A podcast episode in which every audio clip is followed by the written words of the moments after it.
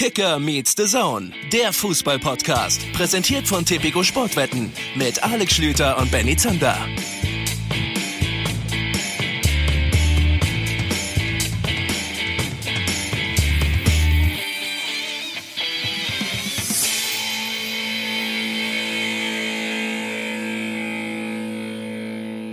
Leute, da ist sie schon wieder vorbei. Einmal geblinzelt und schon ist die Saison vorüber. Sätze, die man über die Spielzeit 1920 so nie sagen wird. Schön, dass ihr dabei seid. Die Saison ist vorüber. Es ist eine unglaublich lange Saison gewesen. Corona bedingt natürlich allen voran. Es gibt mindestens genauso viel zu erzählen. Und deswegen freue ich mich, dass ich dabei sein kann, dass ihr dabei sein könnt und dass selbst Benny Zander ein bisschen Zeit gefunden hat. Schönen guten Tag. Schönen guten Tag. Wie lehrt uns gerade die Serie Dark? Zeit ist relativ. Das, hat, das wusstest du schon, da gab es die Serie noch gar nicht. Wenn man sich mit dir verabredet hat früher, dann wusstest du immer schon, ja, es ist alles eine Frage der Perspektive, was Zeit angeht. Schön, dass ihr mit dabei seid. Das ist die neue Folge Kicker Meets the Zone. Mal wieder, Schlödenmann, eine etwas andere Folge Kicker Meets the Zone. Wir haben uns heute ein bisschen was anderes überlegt als normalerweise. Ja, wir haben uns natürlich gedacht, nach einer ähm, Saison wie dieser müssen wir dringend eine große Fazitsendung machen. Und da reichen unsere beiden kleinen Gehirne nicht aus. Sind wir mal ganz ehrlich? Da hilft es nichts, dass wir uns all diese Spiele anschauen. Das wäre eine dünne Sendung geworden. Umso glücklicher sind wir, dass ich einmal vom Kicker Matthias Dersch begrüßen kann. Jemand, den ihr regelmäßig in dieser Saison bei uns getroffen habt. Jetzt gibt's den in voller Länge. Matthias, mehr Druck kann ich nicht aufbauen. Hallo. Ja, hallo, schönen guten Tag und vielen Dank für die äh, Eröffnungsrede. Du merkst, ich bin jetzt schon nervös und äh, das kann was geben heute, du. Benny, willst du Druck aufbauen in Richtung unseres The Zone-Gastes? Die Elf Freunde schrieb über ihn mal, er ist nicht nur ein Fußballspieler, sondern auch ein Denker. Das kann er heute unter Beweis stellen. Hallo Ralle Gunesch, grüß dich. Moin Benny, hallo Alex, hallo Matthias. Ja, Aber das empfinde ich, ich, das empfinde ich nicht als Druck. Okay.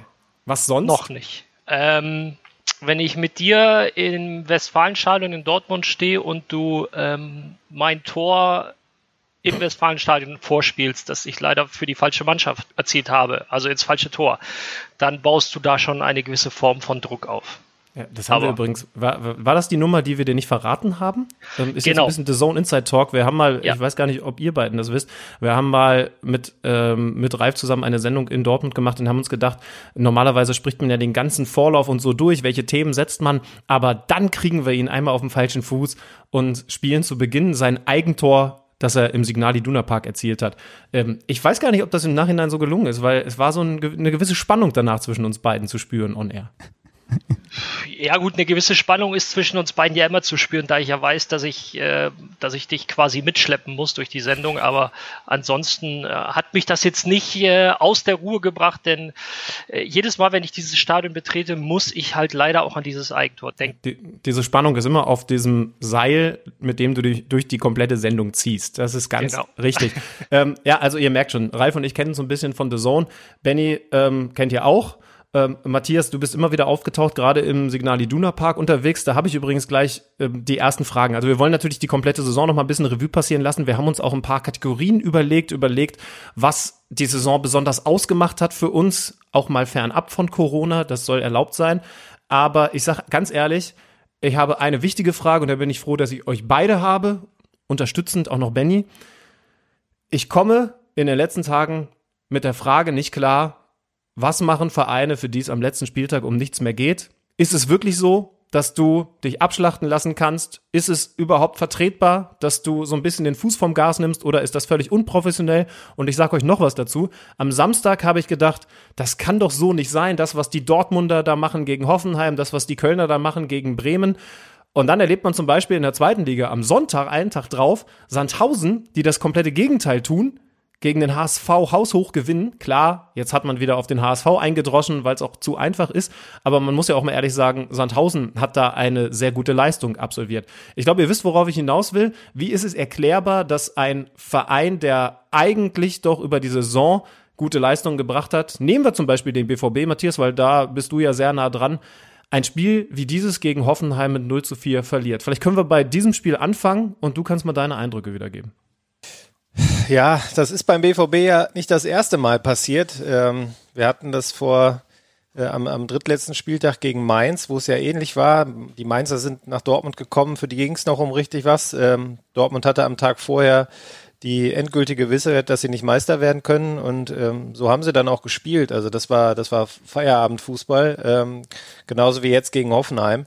Äh, und wenn man in der BVB-Historie zurückgeht, äh, speziell gegen Hoffenheim hat man ja schon so manches Spiel am letzten Spieltag abgeschenkt. Äh, da erinnern sich die Dortmund-Fans äh, mit Sicherheit nicht gerne dran. Da ist Hoffenheim ja auch immer noch ein, ein rotes Tuch für die.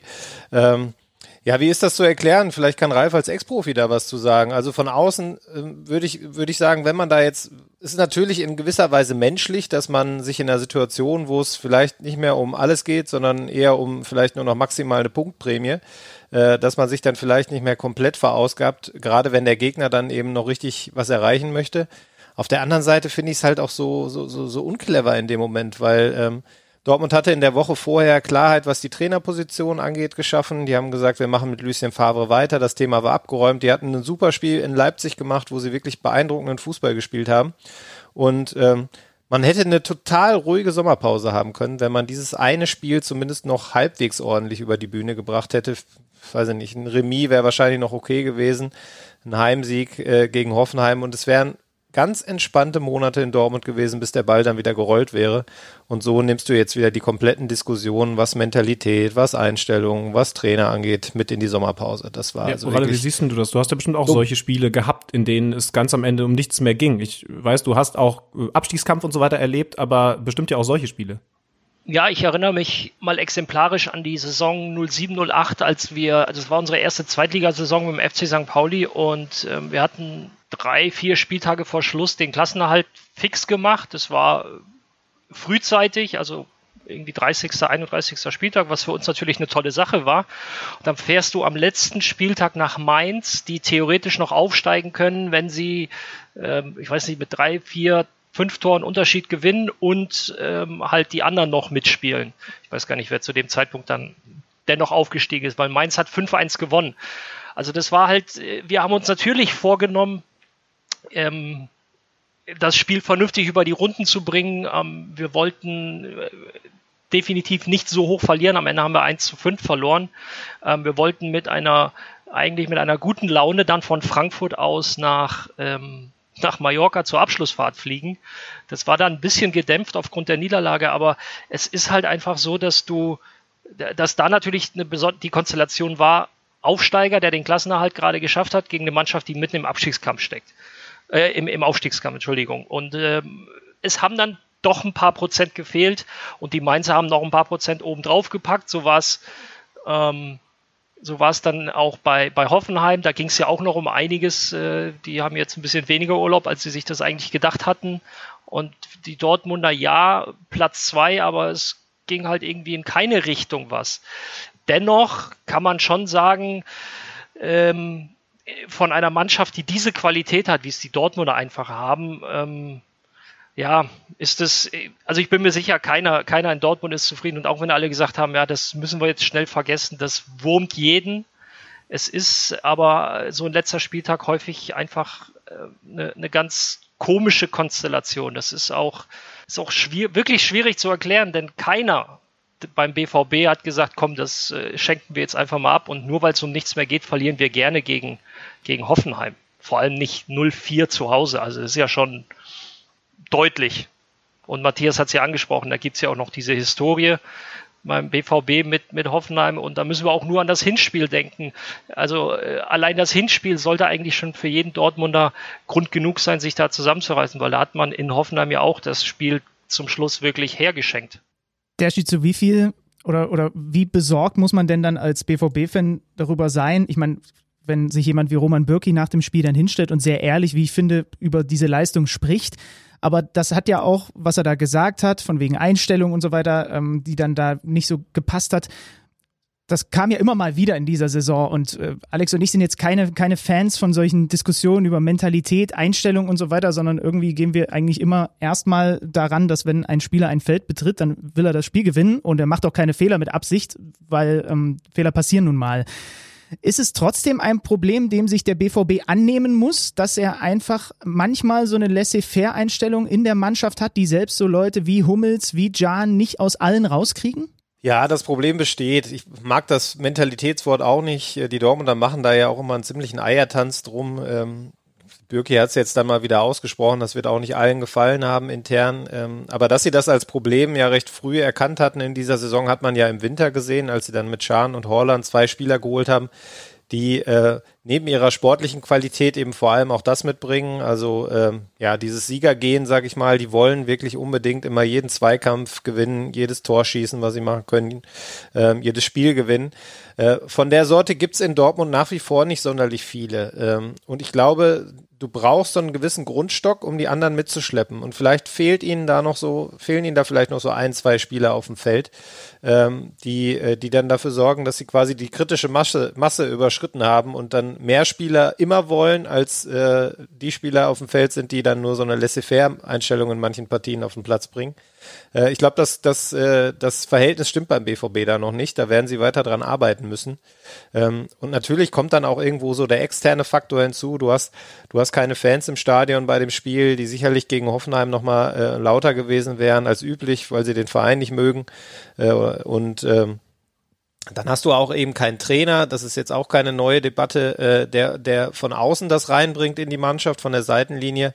Und dann kommt so ein Spiel eben zustande. Und wie gesagt, das war nicht das erste Mal, das wird auch nicht das letzte Mal sein. Und ähm, man kann jetzt natürlich darüber diskutieren, ist das jetzt der Grund, warum die nicht Meister werden? Ähm, ich glaube, an dem Spieltag äh, speziell jetzt nicht. Ähm, aber über die Saison verteilt fehlen ihnen dann einfach immer mal wieder Punkte die äh, letztlich dann dafür sorgen, dass sie die Bayern nicht richtig unter Druck setzen können. Bei aller Qualität, die die Bayern haben und bei aller Außergewöhnlichkeit, äh, die diese Saison dann jetzt nach dem Kovac-Rauswurf äh, hatte für die Bayern. Es ist ja immer eine Frage, wie viel Druck übst du auf, aus den Spitzenreiter oder auf den Favoriten. Und da, glaube ich, kann Dortmund noch mehr tun, als sie es getan haben in diesem Jahr. Naja, und jetzt sind wir mal ehrlich, die Auswirkungen sind ja dann vor allem für den VfL Wolfsburg spürbar gewesen. Ähm, ne, die verlieren ihr Spiel beim FC, oder gegen den FC Bayern am Ende mit 0 zu 4. Ähm, war jetzt nicht so unwahrscheinlich, dass sie vielleicht das Spiel verlieren gegen die Bayern, so wie die sie auch in den letzten Wochen präsentiert haben und waren dann halt auf Schützenhilfe angewiesen und die kamen nicht, ihr habt es schon gesagt.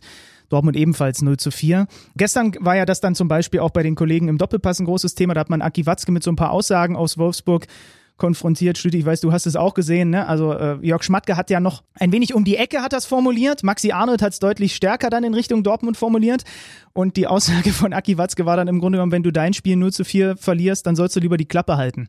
Äh, man weiß auch nicht, wie man das jetzt einordnet, ob das ja, so clever ist. Also ganz kurz zu den Bayern. Ähm, ich glaube schon, dass man in so einem Spiel den Unterschied sieht. Aki Watzke ähm, hat sehr angepiekst auf diese Kritik aus Wolfsburg reagiert. Jörg Schmatke hat das ja in diese Richtung auch formuliert, wie ich jetzt gerade machen wollte.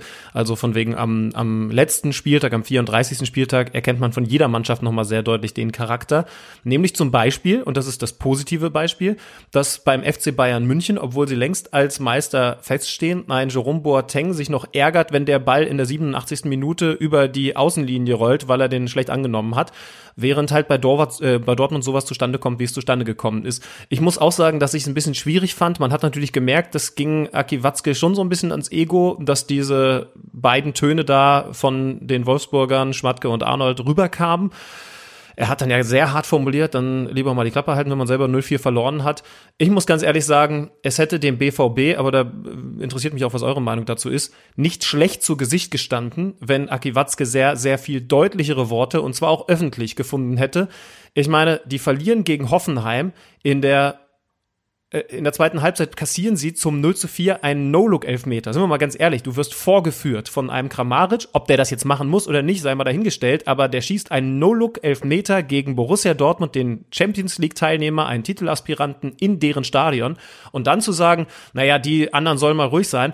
Ich finde, es hätte durchaus gut getan, wenn man, auch gerade weil es das Saisonende ist, nochmal sehr klare Worte gefunden hätte, von oben, also von Aki Watzke ausgesprochen, in Richtung, da muss sich zwingend was ändern und jeder, der jetzt sich so in die Sommerpause verabschiedet, der sollte dringend die Zeit nutzen, um drüber nachzudenken, ob das die richtige Einstellung ist. Also ich, ich hätte ein paar sehr deutlichere Worte kritisch an die eigene Mannschaft sehr viel richtiger gefunden. Dass ihn das ge gekratzt hat, dass das aus Wolfsburg rüberkam, das ist vielleicht zumindest entfernt nachzuvollziehen. Gerade ich weiß nicht, wie du es siehst. Ähm, also prinzipiell weiß ich, äh, sehe ich deinen Punkt, weiß, worauf du hinaus möchtest. Ich verstehe, dass ähm, Aki, Aki Watzke eben im Kontext, dadurch, dass die äh, Wolfsburger selber äh, ihren Job nicht erledigt haben, ähm, dass er da mal sich auch schützend vor seine Mannschaft oder seinen Verein stellt. Das finde ich nachvollziehbar. Ähm, als kleines Gegenargument zu deiner Sichtweise, Alex, machst du dann nicht als Vereinsverantwortlicher, und ich glaube, dessen ist sich Watzke auch sehr bewusst, ein Spielfeld auf oder ein Fass auf, dass du jetzt in der momentanen Situation einfach nicht gebrauchen kannst, nachdem du vor einigen Tagen klargestellt hast, wie es die nächsten Monate wahrscheinlich aussehen wird, was sportliche Führung etc. angeht, was die Verantwortlichen angeht. Und jetzt würdest du ein Fass aufmachen, wo es dann unter anderem auch um dieses The Thema geht. Ähm, ich glaube, da wollte man einfach nach außen hin sich nicht rantrauen, diese, diese Büchse nicht öffnen. Ich hoffe, dass intern zumindest drüber gesprochen wurde oder dass es angesprochen wurde, weil das ja jetzt kein, es geht ja nicht nur ums Hoffenheim-Spiel, sondern wenn man sich einfach mal die letzten Monate und Jahre anschaut, war es ja häufiger der Fall, dass letztendlich nicht die Qualität beim BVB gefehlt hat, sondern irgendwelche, also die, die fußballerische Qualität, sondern andere Dinge entscheidend waren, warum man neun Punkte Vorsprung gegen die Bayern aufgegeben hat, warum man in dieser Saison zwar nicht so viel verloren hat, aber da gab es durchaus Spiele, die man völlig unnötigerweise aus der Hand gegeben hat. Und zwar nicht, weil der Gegner fünf geile Doppelpässe und drei Fallrückzieher-Tore geschossen hat, sondern das waren ganz andere Dinge entscheidend. Und ähm, intern gehe ich stark davon aus, dass darüber gesprochen wurde. Ich kann aber verstehen, dass er das aus seiner Sicht extern nicht getan hat. Hm, okay, ja, ich, ich Weil, verstehe. ganz kurz, Matthias, das da, war auch das, was du so ein bisschen genau, angedeutet hast, ne, mit der Trainerpersonalie. Da, da, da, haben wir ja mit genau. Matthias im Prinzip genau den richtigen, der jetzt, äh, wir nehmen mal den fiktiven Fall, Matthias, Aki Watzke ähm, stößt in die Richtung, in die Alex angesprochen hat. Da kommt doch, oder kann ich mir gut vorstellen, dass von eurer Seite aus direkt die Nachfrage kommt. Na klar, und ich meine, ähm, die Fragen stellen sich ja sowieso. Wir haben ja auch die, die Trainerpersonalie in den vergangenen Monaten relativ häufig äh, dann auch, ähm, naja, sehr deutlich kommentiert, sage ich mal. Und ähm, es weiß in Dortmund letztlich auch jeder, ähm, wie es jetzt zu dieser Entscheidung gekommen ist, dass Favre weitermacht.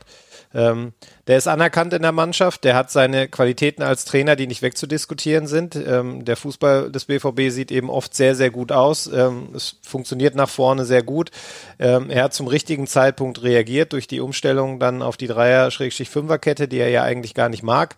Aber er hat dann eben schon verstanden in dieser sehr heiklen Phase für ihn ähm, gegen Ende der Hinrunde, dass er da, dass er da was umstellen muss, dass er vielleicht dann auch mal hören muss auf, auf die Mannschaft und auch auf die Verantwortlichen, die ihm da sehr stark zugeredet haben, um es mal so zu formulieren.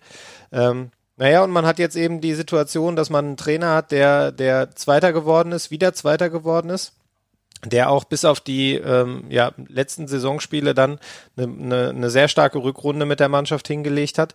Und man hat eben nicht die Garantie, dass es mit irgendeiner Alternative, die da auf dem Markt ist aktuell, besser laufen würde. Und ähm, da hat man sich dann für Favre entschieden, ähm, mit ihm ins dritte, ins dritte Vertragsjahr zu gehen. Das ist ja keine, keine bedingungslose Liebe, wie sie vielleicht damals bei Klopp da war. Ähm, das ist dann eher dann eine Vernunftssache, mit Favre ins dritte Jahr zu gehen. Und äh, ich sehe das komplett wie du, Ralf. Ähm, wenn Watzke sich da im Doppelpass dann hinstellt und, und die Mannschaft an den Pranger stellt, äh, dann vielleicht auch den Trainer kritisiert, äh, dann macht er damit ein riesengroßes Fass auf, ähm, macht das Thema noch deutlich größer, als es ohnehin schon ist. Ähm, und da ist dann, glaube ich, der, der natürliche Reflex einfach von, von einem Vereinsboss wie Watzke, dass er da eben dann die Kritik äh, lieber in eine andere Richtung lenkt. Und wenn ich mir die Schlagzeilen gestern angucke, speziell der Online-Medien, dann hat das auch hervorragend funktioniert, weil diese Spitzen von Wolfsburg sind äh, gegen Wolfsburg, die sind überall gelaufen. Ähm, und äh, Artikel dazu, dass ähm, ja, warum Dortmund so schlecht war an dem Tag äh, und was das eventuell mit der Einstellung etc. zu tun hat oder mit dem Trainer, ähm, die sind dann, glaube ich, nicht so stark gepusht worden an dem Tag. Agenda-Setting. Also macht das schon clever, das muss man sagen. Agenda-Setting Aki Watzke nach bester Horst Seehofer-Manier. Wir wollen natürlich nicht vergessen, und da kommen wir gleich noch dazu, damit die Dortmunder Fans jetzt nicht alle erbost abschalten, dass es auch noch andere Vereine an diesem Spieltag gegeben hat, über die wir in dieser Art und Weise sprechen sollten halten aber nochmal fest, dass jetzt eben durch die Konstellation Wolfsburg verliert 0 zu 4 gegen die Bayern, Dortmund verliert 0 zu 4 gegen Hoffenheim, Hoffenheim auf Platz 6 gerutscht ist, damit jetzt in der Europa League direkt drin. Wolfsburg muss in die Europa League Qualifikation, die ungeliebte mit am Ende 49 Punkten. Ich würde aber sagen, bevor wir über diese anderen Teams sprechen, Schüdenmann, die halt auch noch so in die Richtung vielleicht zu diskutieren sind, lass uns mal noch einen Blick auf das Champions League Rennen werfen zwischen Gladbach und Leverkusen. Das können wir, glaube ich, relativ kurz halten. Ja, ich, also ich glaube, diese anderen Teams finden wir dann eher im Kampf um den Klassenerhalt. Darüber müssen wir natürlich gleich ausführlich reden. Äh, ja, Champions League ist so von den Entscheidungen, die es da gegeben hat, die, die am glattesten gegangen ist. Beide Teams, Leverkusen und Gladbach, haben gewonnen, aber Gladbach hatte eben die bessere Ausgangssituation. Das heißt also, Leverkusen hat es zuletzt verspielt und nicht an diesem letzten Spieltag, an dem man Mainz geschlagen hat. Gladbach mit einem 2 zu 1 gegen die Hertha, die ja, Reminder, die Leverkusen da am Spieltag zuvor quasi von dieser Champions League Position runtergehauen haben. Ähm, ich äh, also ich habe beide Spiele nicht über 90 Minuten gesehen, gebe ich gerne zu. Ich fand aber das, was ich von Gladbach gesehen habe, mal wieder sehr solide. Embolo in den letzten Wochen formstark. Ich glaube, das ist nochmal ein sehr gutes Zeichen.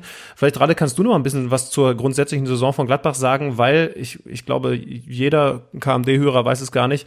Du hast ja schon ein engeres Verhältnis zum Gladbacher Trainer.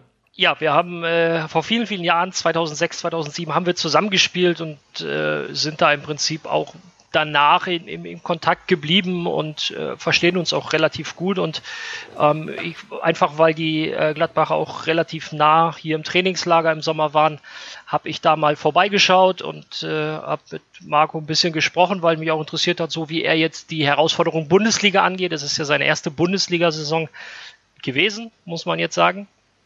Und im Prinzip ist es so eingetreten, ähm, wie er das weitestgehend erwartet hat, denke ich. Äh, klar, mit einem unheimlich positiven Ergebnis. Also er war nicht so, dass er sagte, Ralf, wir werden am Ende der Saison Dritter oder Vierter, sondern es war mehr so, dass er sich ähm, dessen bewusst ist oder war, dass die Art und Weise, wie er Fußball spielen lassen möchte, sicherlich seine Zeit braucht, bis alle Spieler das verinnerlichen, weil du da auch ganz viel ja auf, auf Kopfebene ähm, umschalten musst. Du musst deutlich mutiger agieren. Du musst ähm, für viele sicherlich auch fast schon zumutig, aber das ist nun mal die Art und Weise, so wie er es sehen möchte. Und das hat gebraucht. Ab und zu hat man auch gemerkt, dass sich die Spieler ein bisschen unsicher waren, aber letztendlich sind sie der Marschrichtung, die der Trainer vorgegeben hat, gefolgt.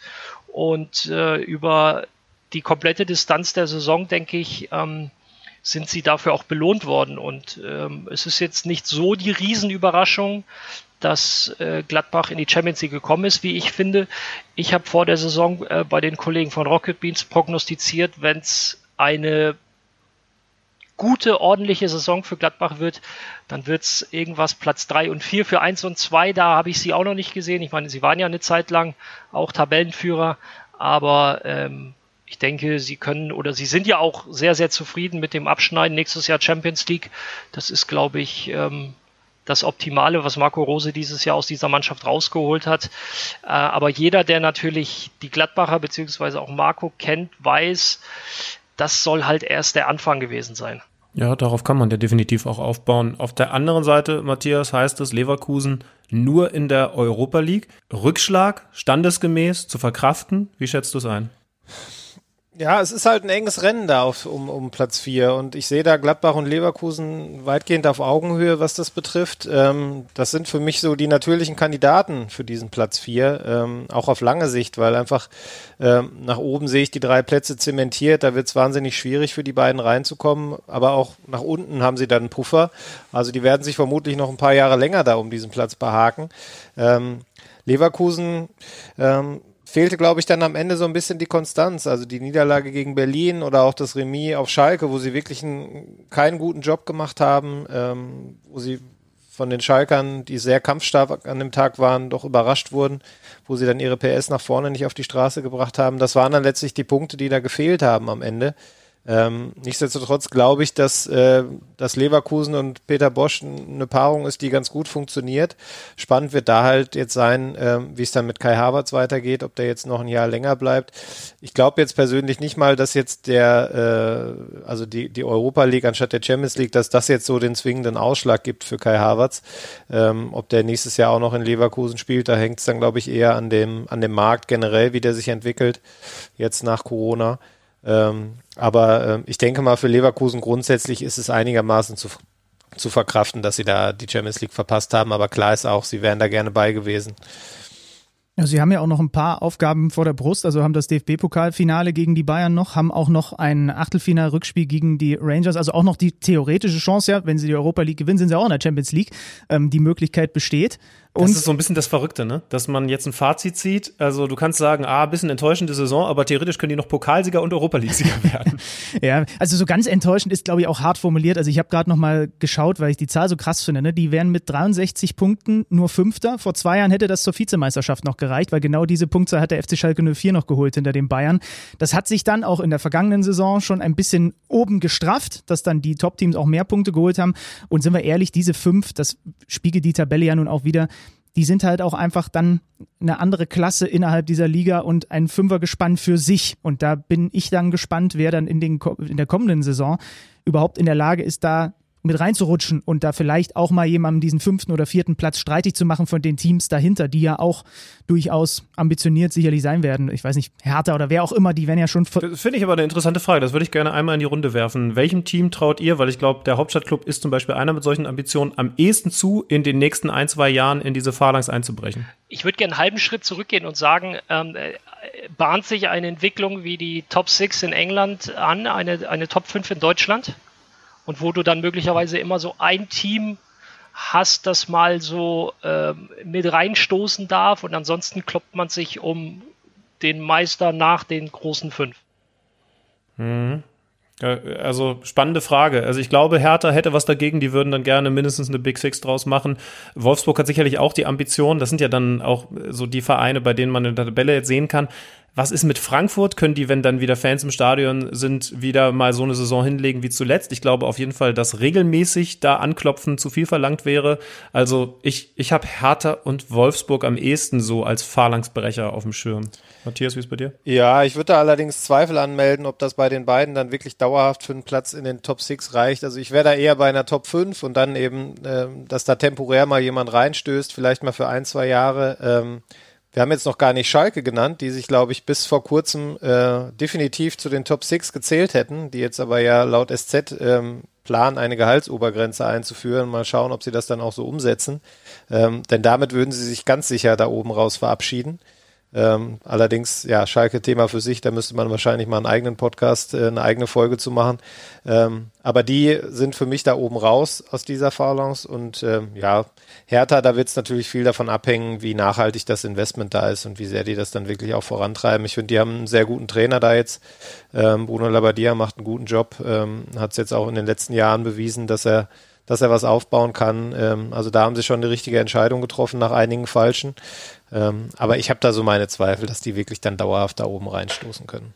Kollege Zander, hast du noch eine Meinung? Die ist ja hier manchmal auch gern gehört. Ja, also das sind, glaube ich, so die üblichen Verdächtigen. Ähm, Hoffenheim lässt man immer irgendwie so ein bisschen außen vor, aber wir sind halt auch Sechster geworden am Ende. Ja, also klar haben die jetzt nicht für sich den Anspruch, dass sie ständig Dritter werden müssen, aber irgendwie neigt man dazu, das ist so ein bisschen der Freiburg-Effekt, habe ich manchmal das Gefühl, die einfach da, also man geht in der Tabelle so über, über sie hinweg, aber sie sind halt Sechster, ja, und obwohl sie äh, vier Spieltage vor Schluss auch nochmal den Trainer rausgeknistert haben und wo man ja nun wirklich auch gehört hat, dass offensichtlich dahinter den Kulissen das auch nicht immer so das leichteste Verhältnis gewesen ist zwischen Trainer und Mannschaft und trotzdem sind sie Sechster am Ende geworden.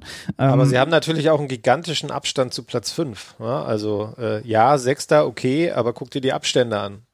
Ja, ja, elf Punkte ist schon monströs, das stimmt schon. Also ich glaube, da sind wir uns ja zu viert hier fast alle einig, dass jetzt einer langfristig da oben eine Top Six draus macht, von der Ralle gerade gesprochen hat. Da muss bei der Hertha zum Beispiel mit dem Investor und all den Dingen, die man so vorhat, da muss schon viel auch richtig laufen. Da müssen auch Transfers passen. Da müssen ähm, in bestimmten Situationen einfach Dinge so laufen, wie man sich das vorstellt. Ansonsten ist es möglicherweise wirklich so. Du hast die fünf da oben mit dem Bayern noch, die über allen anderen thronen.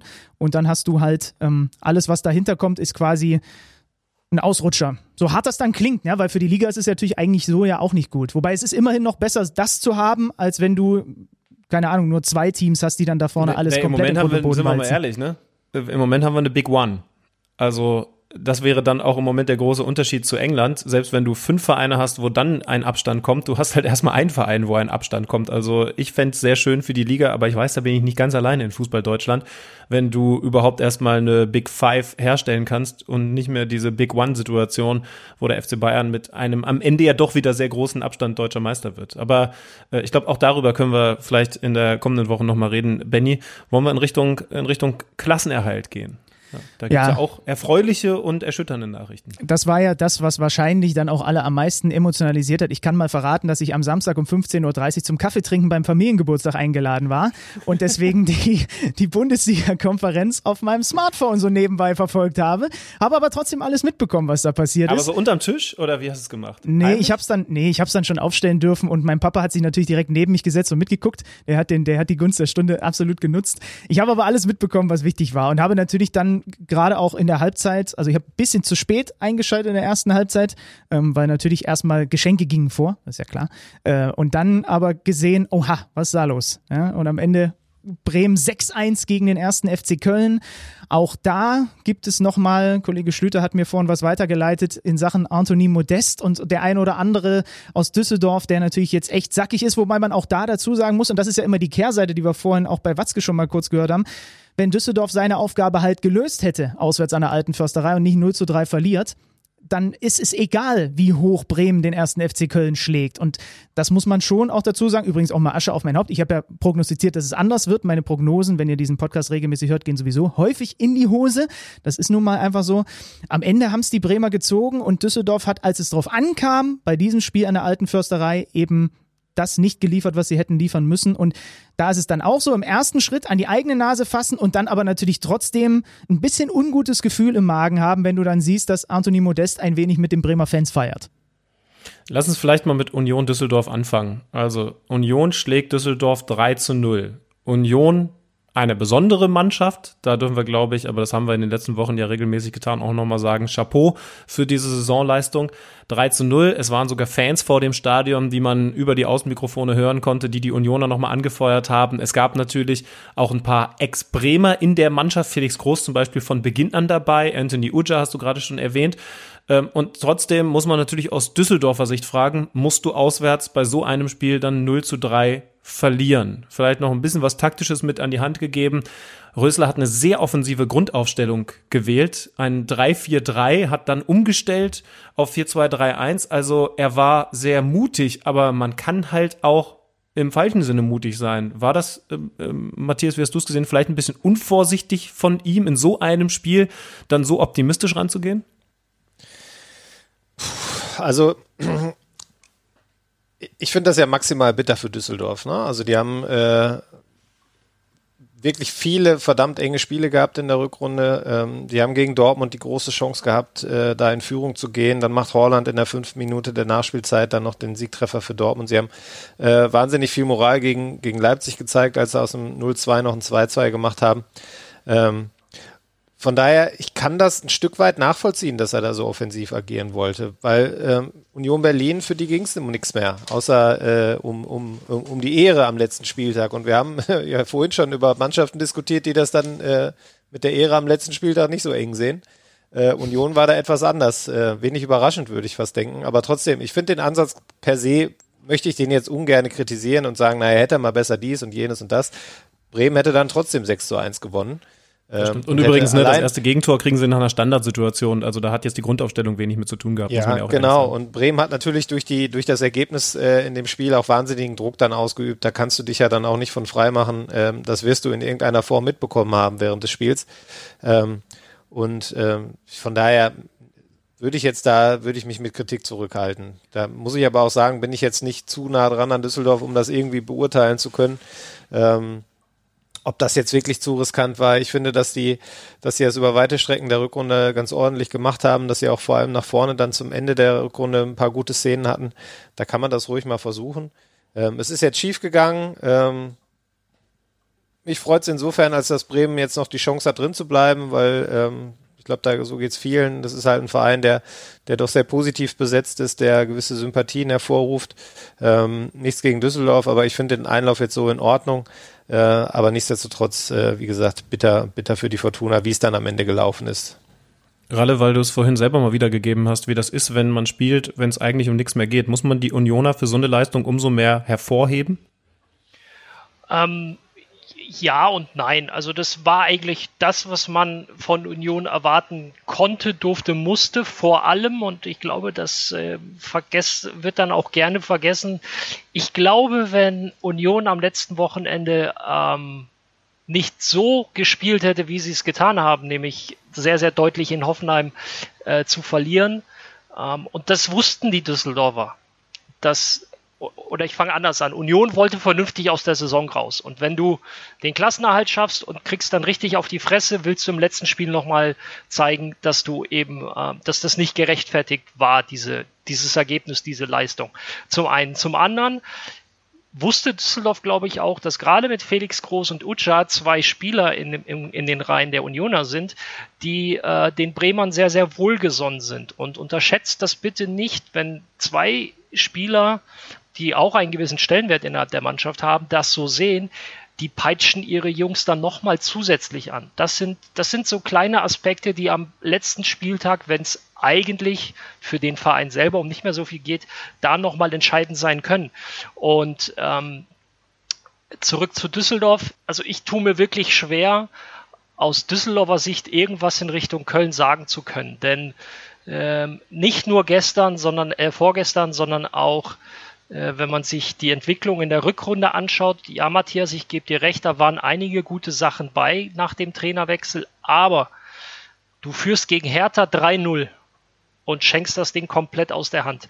Du führst gegen, ähm, wer war's? Gegen Köln, genau, im, im, im direkten Duell mit dem FC führst du 2-0 und kriegst in der 90 und 90 plus 3 oder so, also wirklich das, die reguläre Spielzeit war, glaube ich, schon abgelaufen, kriegst du zwei Buden.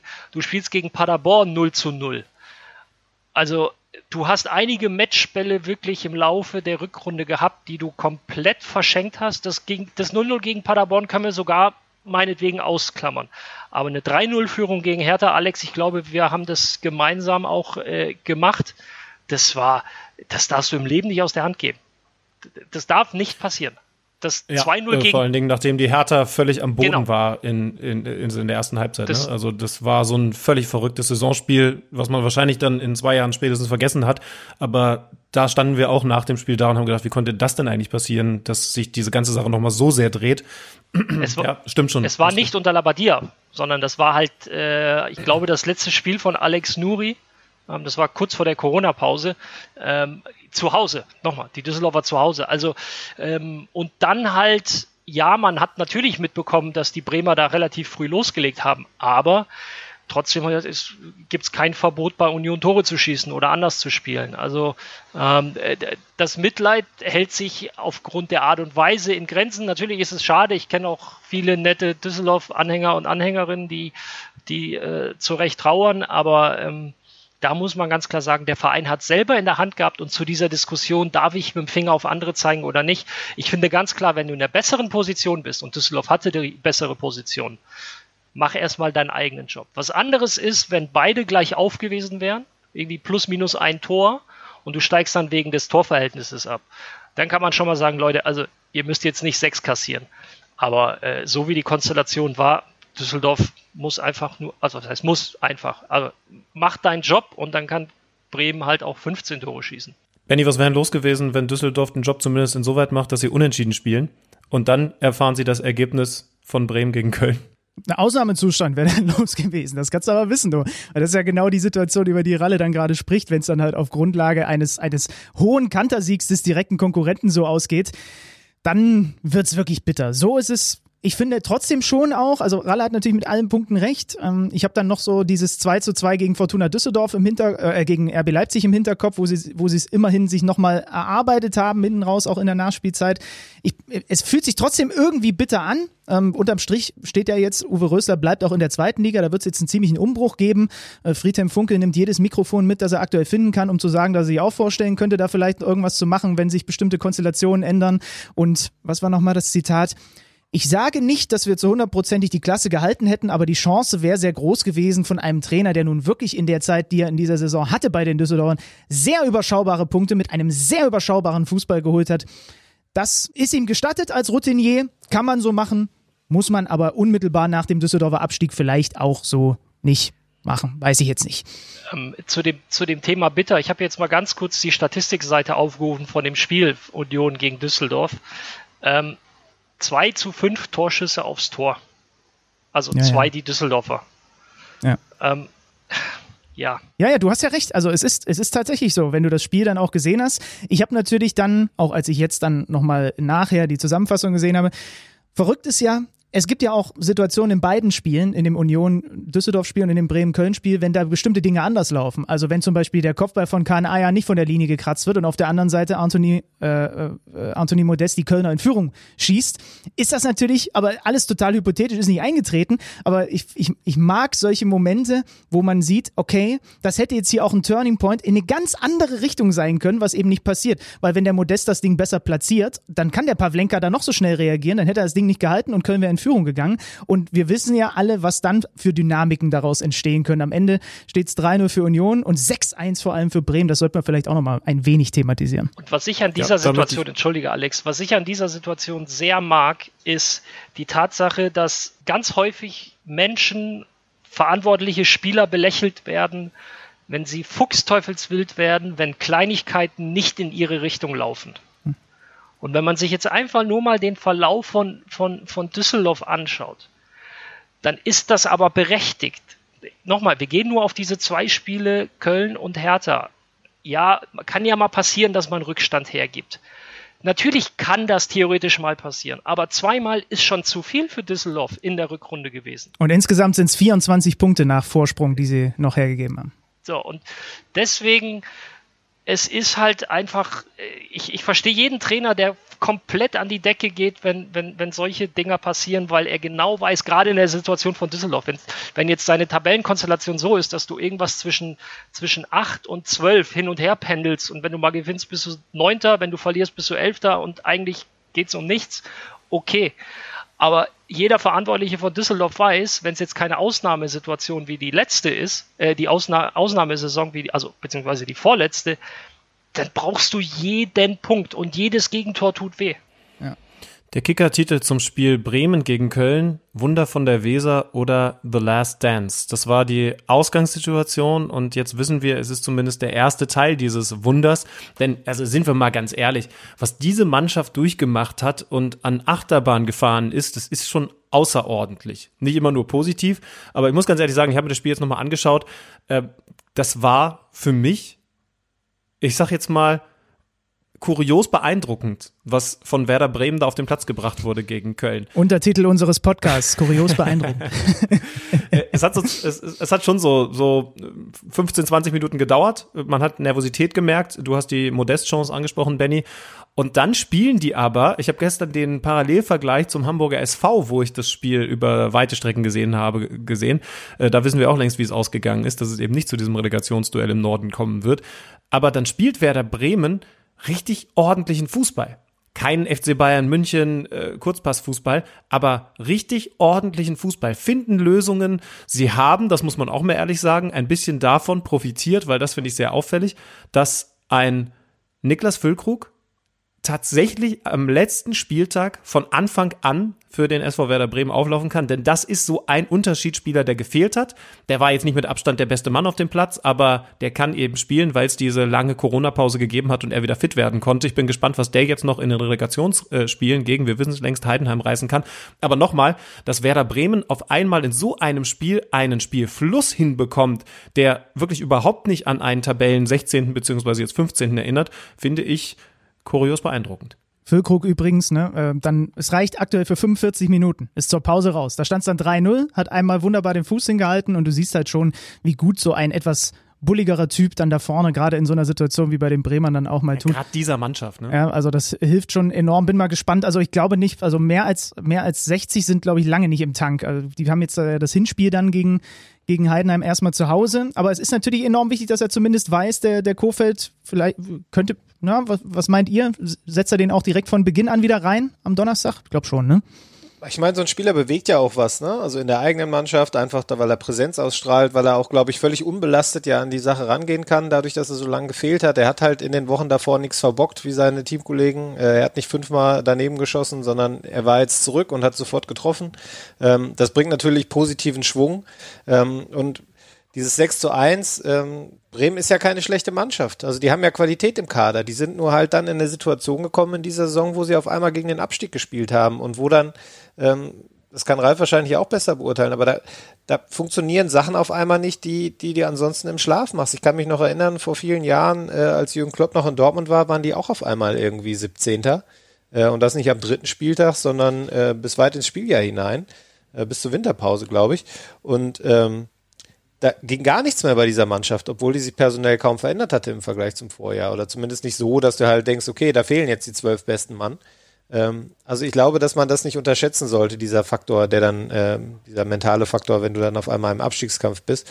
Und wenn dann, so wie jetzt gegen Köln, wenn das Gefühl aufkommt, es geht jetzt hier, ähm, es löst sich was in dir, du hörst vielleicht auch das Ergebnis vom anderen Platz, dann setzt das vielleicht einfach auch eine gewisse Lockerheit frei. Und ich glaube, dass die äh, jetzt, ohne dass ich Heidenheim zu nahe treten möchte, relativ gut durch diese Relegation auch kommen werden, weil die jetzt einfach, glaube ich, diesen, diesen Wendepunkt, auf den sie die ganze Zeit hingearbeitet haben, geschafft haben.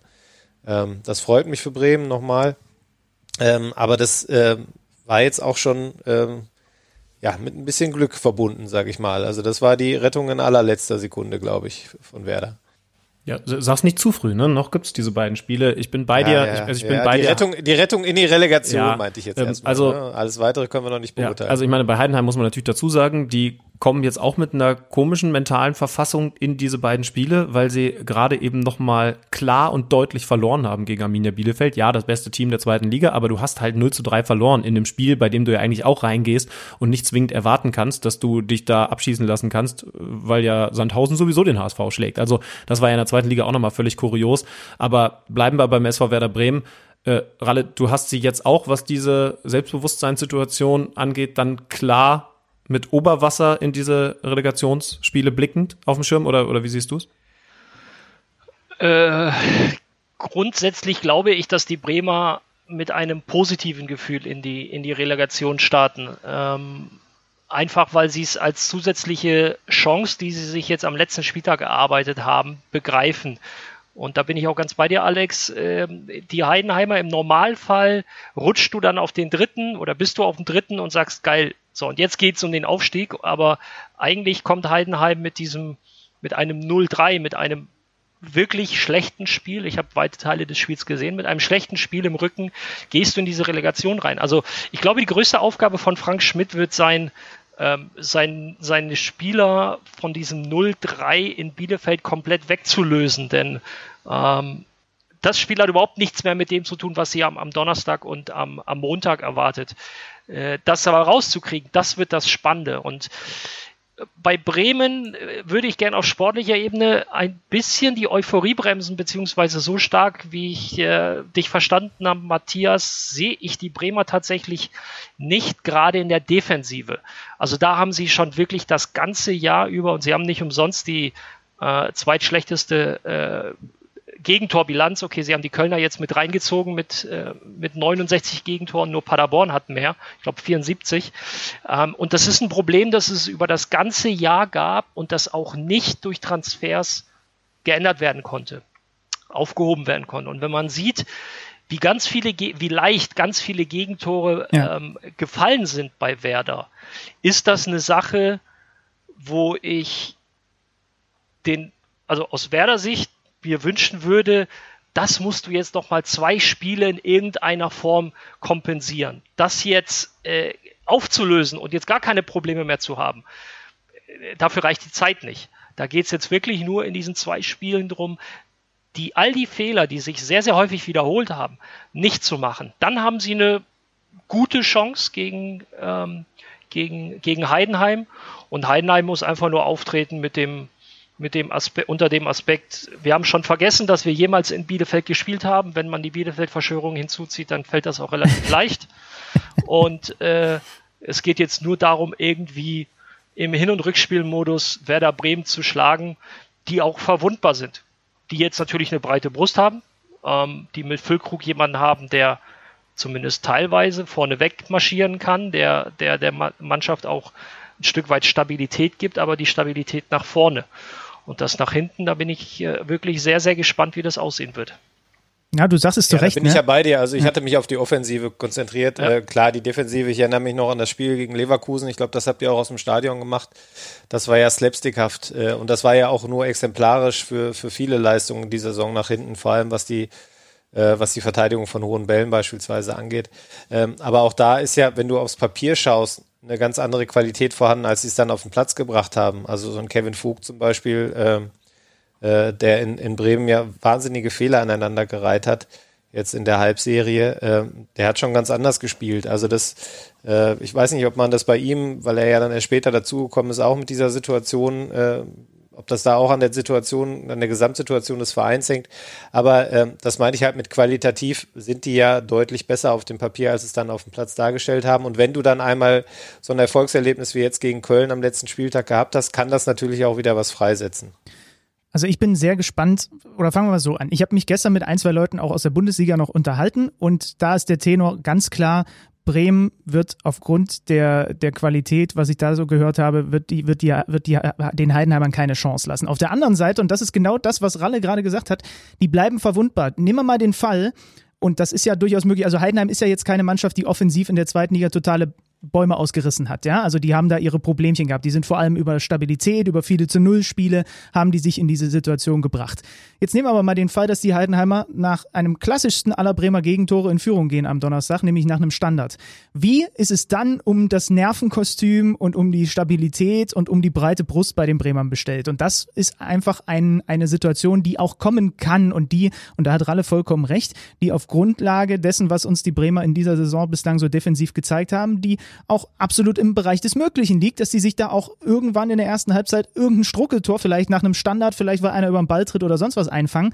Und dann fängt die Rübe ja wieder ganz anders an zu arbeiten. Also ich glaube auch eigentlich, wenn Bremen und wenn Kofeld das jetzt nochmal befeuern kann für Donnerstag und wenn die da jetzt versuchen, dieses 6-1 wirklich als jetzt ist der Turning Point geschafft und jetzt, jetzt lassen wir die Heidenheimer auch gar nicht groß rein in diese zwei Duelle, dann haben sie eine sehr gute Chance, weil sie einfach offensiv so viel Qualität haben und die Heidenheimer sich wiederum offensiv wahrscheinlich eher schwerer tun werden. Aber ganz raus sind die Heidenheimer unter dem alten Fuchs äh, äh, Frank Schmidt nicht. Das sehe ich auch so. Also Bremen bleibt, finde ich auch, da stimme ich Ralle komplett zu, bleibt verwundbar und ich bin sehr gespannt auf den Spielverlauf und was dann wie bei welcher Mannschaft was auslöst. Ja, ich finde, du Ding sagst ist ja, ja richtig, dieses gar nicht erst reinlassen, ne? Sorry, Ralle. Ähm, also ja, ich glaube, ich so sehr wir jetzt Bremen gelobt haben, ähm, dieses Muster beziehungsweise diese, diese Denke kann auch ganz schnell wieder zurückkommen. Ne? Also jetzt gerade hast du Selbstbewusstsein, die Brust ist ein bisschen breiter geworden, aber da kann auch schnell wieder Luft rausgelassen werden, wenn auf einmal wieder Dinge passieren,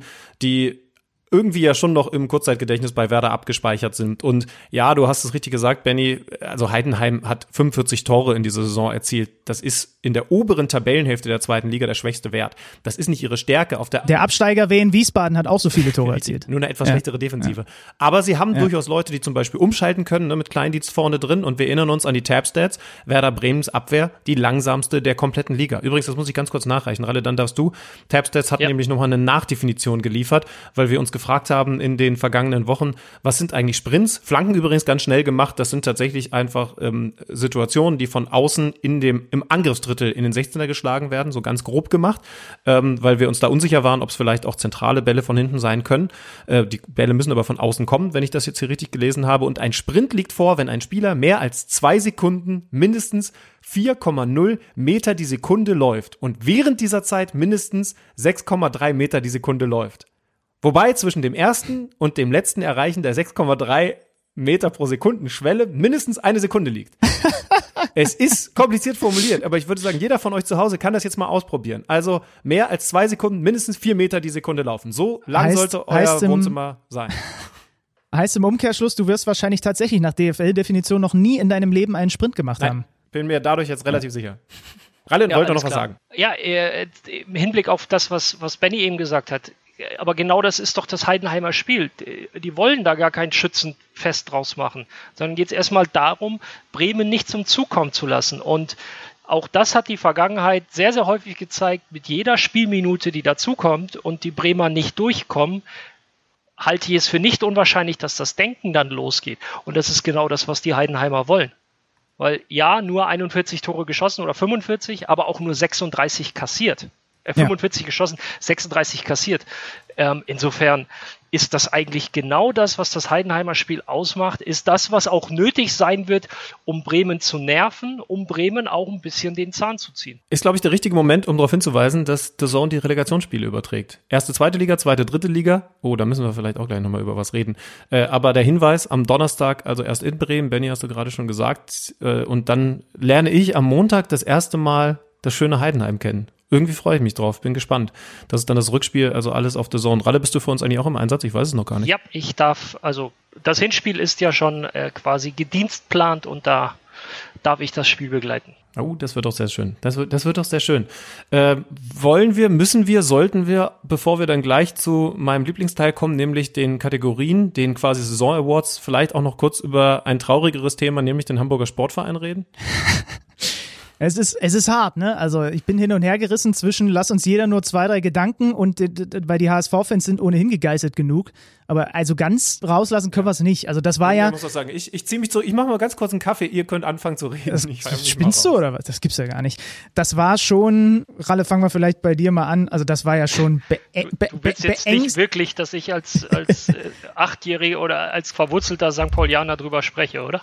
Nein, nein, nein. Okay. Ich, ich habe nur gedacht, so ein, zwei Gedanken. Also ich habe das mir gestern natürlich angeschaut, habe ähm, dann erst eine Weile Konferenz geguckt und dann hab, hat man ja irgendwann gesehen, okay, Heidenheim wird es nicht mehr gewinnen in Bielefeld. Jetzt ist der HSV am Zug und dann hat der HSV ja irgendwann durch einen sehr breitbrustigen Elfmeter von Aaron Hunt auch den Anschlusstreffer gemacht und dann habe ich halt mich auf dieses Spiel gestürzt und das einzeln geschaut und das war erschreckend und dass dann Dennis Diekmeyer auch noch, ich wollte noch Geld draufsetzen auf Tor Diekmeyer, dass er dann auch noch den Vogel abschießt und da das 5-1 am Ende macht und dass man diese Chance, obwohl Heidenheim patzt, dass man die liegen lässt und 1 zu 5 gegen den SV Sandhausen verliert, das war schon, ja, also das hat richtig, ich habe ja keine Aktien beim HSV, aber das hat richtig wehgetan. Und ich habe mich tatsächlich reinfühlen können und reinversetzen können in HSV-Fans weil da kommt natürlich dann im Nachhinein wieder viel Spott und Hohn und sie haben auch ein wenig was in den vergangenen Wochen und Jahren äh, schon über sich ergehen lassen müssen und jetzt haben sie ein Kapitel mehr.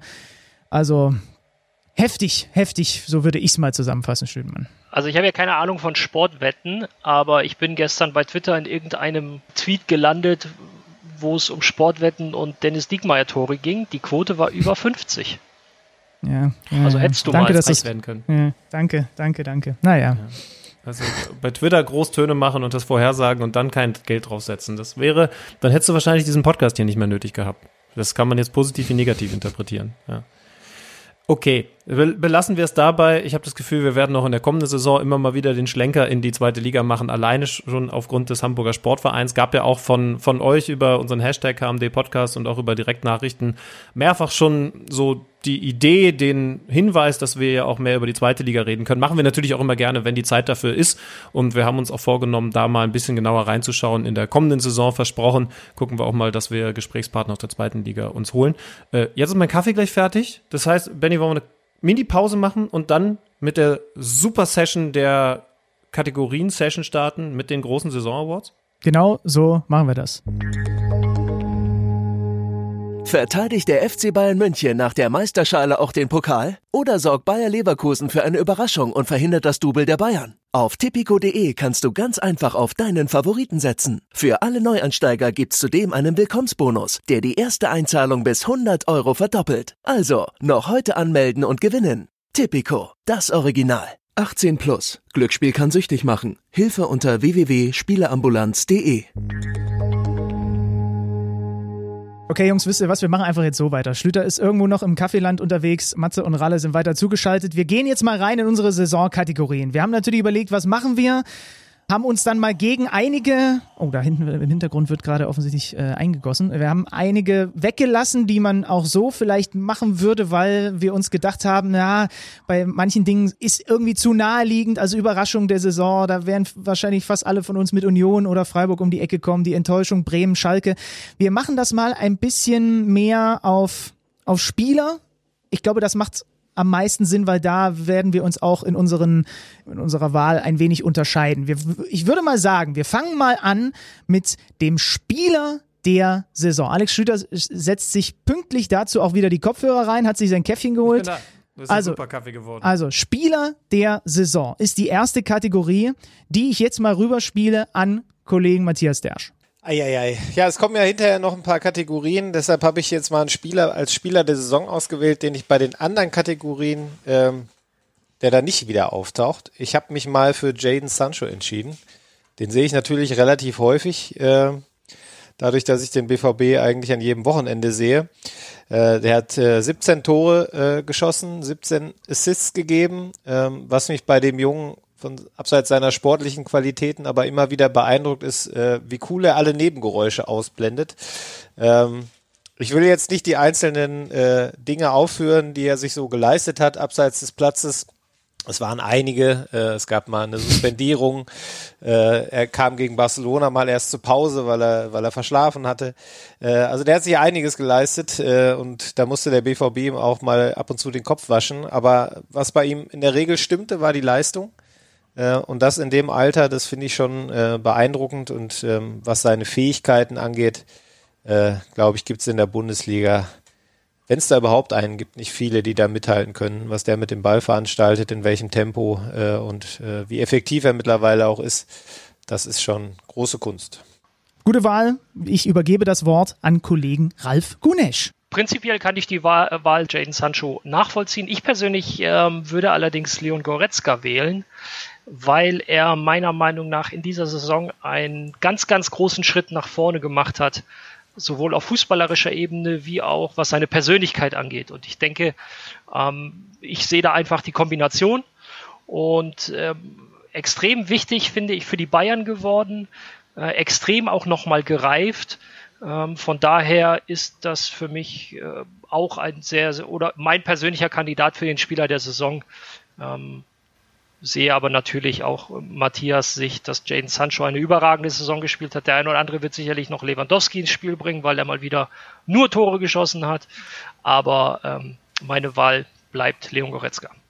So, das finde ich auf Schlüter gespannt. Eine sehr gute Wahl, so. wenn ich da mal kurz einhaken darf. Äh, so als Kicker-Redakteur ist ja doch immer noch so das Sportliche im, als erstes im Kopf, aber ähm, was Leon Goretzka auch abseits des Platzes gemacht hat äh, in diesem Jahr, äh, wofür er sich einsetzt, äh, wie er sich da positioniert, äh, dafür hat er meinen allergrößten Respekt verdient und äh, der taucht auch bei mir nachher noch in den anderen Kategorien oder in einer anderen Kategorie auf. Äh, also, oh, bei Torhüter? Bei Torhüter, genau, in jedem Fall eine, Ausnahmesituation, äh, Saison von ihm in einer Ausnahmesituation wegen Corona und ähm, das hat er sehr stark gemacht. Wir haben jetzt dann gleich noch, also Schlüter kommt jetzt gleich noch mit Spieler der Saison, dann ich und dann machen wir Keeper, Verteidiger, Mittelfeldspieler, Stürmer dann der Spieler, über den mehr geredet werden sollte und dann noch sowas, wir haben es mal das Ding der Saison genannt, weil uns einfach nichts Besseres eingefallen ist und wir mega unkreativ sind. Da kann im Grunde genommen alles reingegossen werden, was will. Aber ich wollte das nur einmal nochmal hintereinander auflisten. Jetzt bin ich mal gespannt, ob der Schlüter mir den Spieler der Saison wegschnappt. Ich glaube ehrlicherweise nicht. Bin mir sehr sicher.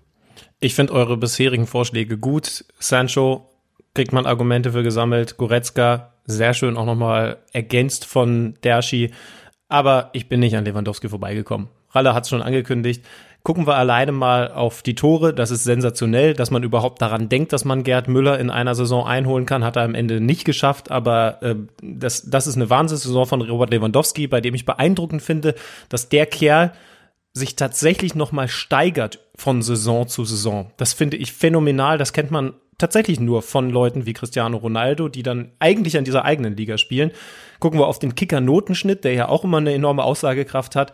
2,42. Ich weiß gar nicht, also so führend bin ich da nicht, ob es das in den letzten Jahren irgendwann von einem Feldspieler schon mal gegeben hat. Vergleich der zweitbeste vom Kickernotenschnitt in dieser Saison ist Leon Goretzka. Also insofern war das keine ganz schlechte Wahl. 2,71. Und dahinter dann mit so 2,7 Werten äh, tummeln sich dann Leute wie Thomas Müller oder Kimmich und so. Aber er ist so weit vorne, dass ich denke, klar, es ist vielleicht so ein bisschen die langweiligste Antwort, aber ich komme einfach nicht an Robert Lewandowski vorbei. Ja, es ist auf jeden Fall eine logische Antwort. Also habe ich natürlich auch drüber nachgedacht und da ich wusste, dass irgendeiner ihn wählen wird und dann haben wir jetzt das schöne Phänomen, dass wirklich in dieser Kategorie wir vier unterschiedliche haben. Ich habe mich nämlich für den Mann äh, entschieden, den du gerade schon genannt hast, Thomas Müller. 21 Torvorlagen zusätzlich zu seinen acht Toren, äh, damit den Rekord von Kevin de Bruyne aus der Saison 2014-15 eingestellt und halt einfach wieder gezeigt, was der auch immer noch für, was der jeder Mannschaft auf der Welt geben kann und dass er in bestimmten Bereichen einfach absolute Weltklasse ist mit dieser typischen Spielweise, mit seinen Laufwegen, mit den unorthodoxen Bewegungen, auch als Lautsprecher auf dem Platz. Das hat man jetzt in der Geisterspielzeit nochmal mehr gehört, wie der auch die Jungs da antreibt und organisiert. Ähm, Vertrag vollkommen zu Recht nochmal verlängert, ist das Gesicht der Bayern und wenn der Müller gut ist, sind die Bayern gut und deswegen ist der irgendwie war der für mich dann zusammen mit Lewandowski sehr naheliegend. Und 21 Torvorlagen als Thomas Müller musst du dann halt auch erstmal, musst du dann auch erstmal setzen. Okay, aber tatsächlich vier unterschiedliche Werte. Dann würde ich sagen, machen wir weiter mit den Torhütern. Der Torhüter der Saison, ich sage ganz klar, das ist die Kategorie, bei der ich am längsten überlegt habe. Die Wahl ist bei mir am Ende auf Manuel Neuer gefallen, weil ich, ich, ich bin echt viele Torhüter durchgegangen und ich glaube, da werden wir jetzt auch gut diskutieren können. Ich habe unterm Strich dann einfach, nachdem ich dafür Argumente hatte und dafür Argumente hatte, gedacht, bei wem hast du die meisten Top-Paraden im Kopf und vor allen Dingen die wenigsten Patzer? Und das ist bei mir ganz klar Manuel Neuer. Ja, also wer, ich bin mal gespannt. Also da macht vielleicht Ralle mal den Anfang. Ich habe den Anfang gemacht. Ach so, ja, Entschuldigung, ja.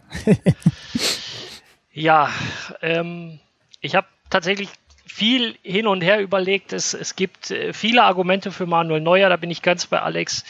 Für mich einer der Kandidaten ist auch Alexander Schwolo von, äh, von, vom SC Freiburg. Ich habe mich letztendlich aber für Rafael Ginkiewicz entschieden. Und zwar kommt dann auch da wieder zum Tragen, äh, also ihr merkt in der, in der, Diskussion, die Argumente sind, es sind ganz unterschiedliche Perspektiven. Welchen Anspruch hat man an, an, an, an einen Torhüter oder an eine solche Nominierung? Gekiewicz habe ich genommen, weil er schwierig, nicht schwierig, aber nicht so hundertprozentig in die Saison reingekommen ist, aber sich dann mit guten Leistungen ähm, stabilisiert hat und der Mannschaft Stabilität gegeben hat und der Mannschaft noch ein bisschen mehr als nur sportliche Stabilität gegeben hat ähm, mit, seinem, mit seinem Auftreten, mit seinem von Ehrgeiz zerfressenen, jedes einzelne Gegentor tut weh und, und die Kleinigkeiten entscheiden und seine, seine Spieler immer, seine Vorderleute immer wieder gepusht und deswegen ähm, auch einen sehr, sehr großen Anteil daran, dass Union Berlin weitestgehend äh, weg war vom, vom direkten Abstiegsplatz. Und deswegen nehme ich Gikiewicz ein bisschen entgegen dem Trend als mein Torhüter der Saison, weil äh, ja die Perspektive jetzt in, in dem Fall eine etwas andere ist, ohne natürlich die Leistung von Schwolo, Radetzky oder auch Manuel Neuer schmälern zu wollen. Man hat bei ihm natürlich auch immer noch die Derby-Szenen dann mit im Kopf, die auch noch dazukommen und klare Aussagen. Ne? Also man, man, es ist ja gut und ich glaube, das ist auch richtig und wird bei mir zum Beispiel auch gleich nochmal der Fall sein, dass man es auch nicht, also sportlich ist natürlich die, die Hauptkomponente, absolut klar, aber ja. es, es gibt dann halt auch noch so andere Facetten, die man, also wenn man zum Beispiel an Szenen der Saison zurückblickt, also vielleicht werden wir da jetzt auch gleich noch ein bisschen äh, was, was, was zu hören, dann ist das zum Beispiel etwas, was total hängen bleibt. Ne? Da, wie, wie sich äh, der Gikiewicz da im Grunde genommen den eigenen Ultras entgegen stellt und sagt, Leute, ist ja schön, dass ihr hier vermummt äh, mir entgegenlauft, aber ihr geht jetzt mal schön zurück. So, das ist Manuel natürlich. Neuer hat mir für einen Podcast ein Interview gegeben. Ich finde, das ist auch ein Argument. es, ist halt, es ist halt immer diese Gretchenfrage, so dieses klassische, wer ist der bessere Trainer? Äh, Christian Streich oder, oder Pep Guardiola? Also das ist halt ne, beide, beide auf ihre ja. Art und Weise überragende Trainer. Und ähm, ich wähle jetzt bei der Teuter-Situation eher die Perspektive Christian Streich und SC Freiburg. Deswegen sage ich Gikiewicz Union Berlin. Ähm, das ist so für mich eine Kombination, die gepasst hat. Schade, dass es in der Form da nicht weitergeht. Aber ähm, einer der wichtigsten Bestandteile bei Union und deswegen ja. ähm, bekommt er für mich diesen Preis. Und er ist ja jetzt so, auch sportlich kein komplettes Risiko. Also das kommt ja noch. Ja, absolut. Ja. So, Dershi, wir haben die Chance, dass wir wieder vier unterschiedliche haben. Leg mal vor. Nee, kriegen wir nicht hin. Ich habe ja auch Manuel Neuer aufgeschrieben. äh, einfach auch Respekt davor, wie er zurückgekommen ist, nach den ganzen Debatten, die es ja 2018 um ihn gab und um seine Leistungsstärke. Äh, und ich finde, der ist wieder auf dem alten Niveau. Es spricht keiner mehr über seinen Mittelfuß. Äh, und ähm, wenn ich allein an die Parade gegen Werder Bremen denke, ähm, oh ja. ich sagen, das schaffen nicht viele. Ja, daher, die war die langweiligste die, Wahl wahrscheinlich, aber ich finde immer noch. Die, die habe die hab ich live kommentiert, die war brutal, diese Parade, das stimmt allerdings. Ich habe Lukas Radetzky genommen, ähm, Nummer 4 beim Kicker-Notenschnitt nach drei Bayern-Spielern, Lewandowski, Goretzka, Müller. Ich kann mich, ich habe jetzt auch nicht jedes Spiel bei 90 Minuten gesehen, aber ich ich sehe kaum Fehler von dem. Auch darüber habe ich gestern nochmal mit ein, zwei. Ich habe natürlich versucht, meine Picks hier nochmal durch ein, zwei Meinungen bestätigen mir zu lassen. Und was ich bei dem auch gut finde, und da sind wir wieder bei den, ich nenne es jetzt mal weichen Faktoren, also zusätzlich dazu, dass er einfach ein unglaublich stabiler Torhüter ist, der ist auch einfach als Typ Gold wert für Bayer. Der haut ab und zu mal ein paar Sprüche raus. Ähm, der hat einen sehr angenehmen Humor und eine sehr angenehme Art, auch Interviews zu geben. Ist übrigens auch im aktuellen Montagskicker ähm, im großen Interview wieder mit drin, jetzt vor dem Pokalfinale. Und äh, passt so als Gesamtpaket und tut, tut als Gesicht, finde ich, der Werkself auch sehr gut und ist halt dazu auch noch ein unglaublich stabiler Typ. Ich würde sagen, um so ein bisschen Mischung reinzubekommen, Benny, mach doch gleich weiter mit dem Top-Verteidiger der Saison. Ja, ich habe Mats Hummels genommen. Also die Rückkehr hat sich total ausgezahlt für den BVB, für Hummels selbst. Ähm, Zweikampfverhalten, Stellungsspiel, Spieleröffnung, klare Aussagen.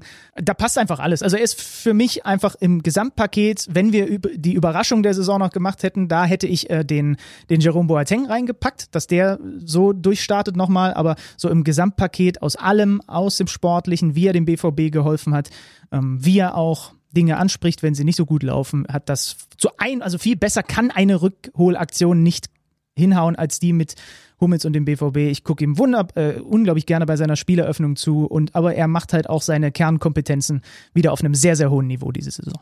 Ich hatte Hummels auch auf dem Schirm, habe mich dann aber doch für David Alaba entschieden, weil er für mich sinnbildlich ist für das, was die Bayern da hinbekommen haben, den auf Innenverteidiger zu stellen, äh, dadurch eben, haben wir ja in den vergangenen Wochen immer wieder drüber geredet, die Seite frei zu machen für den Flitzer Davis und hinten, das finde ich ist dann zu berücksichtigen, auf eigentlicher, gar nicht so angetrauter Position so schnell nicht nur solide, sondern Weltklasse zu sein, finde ich herausragend. Eben nochmal mit dem besonderen Hintergrund, dass das eigentlich nicht seine Position ist, anders als zum Beispiel bei Mats Hummels.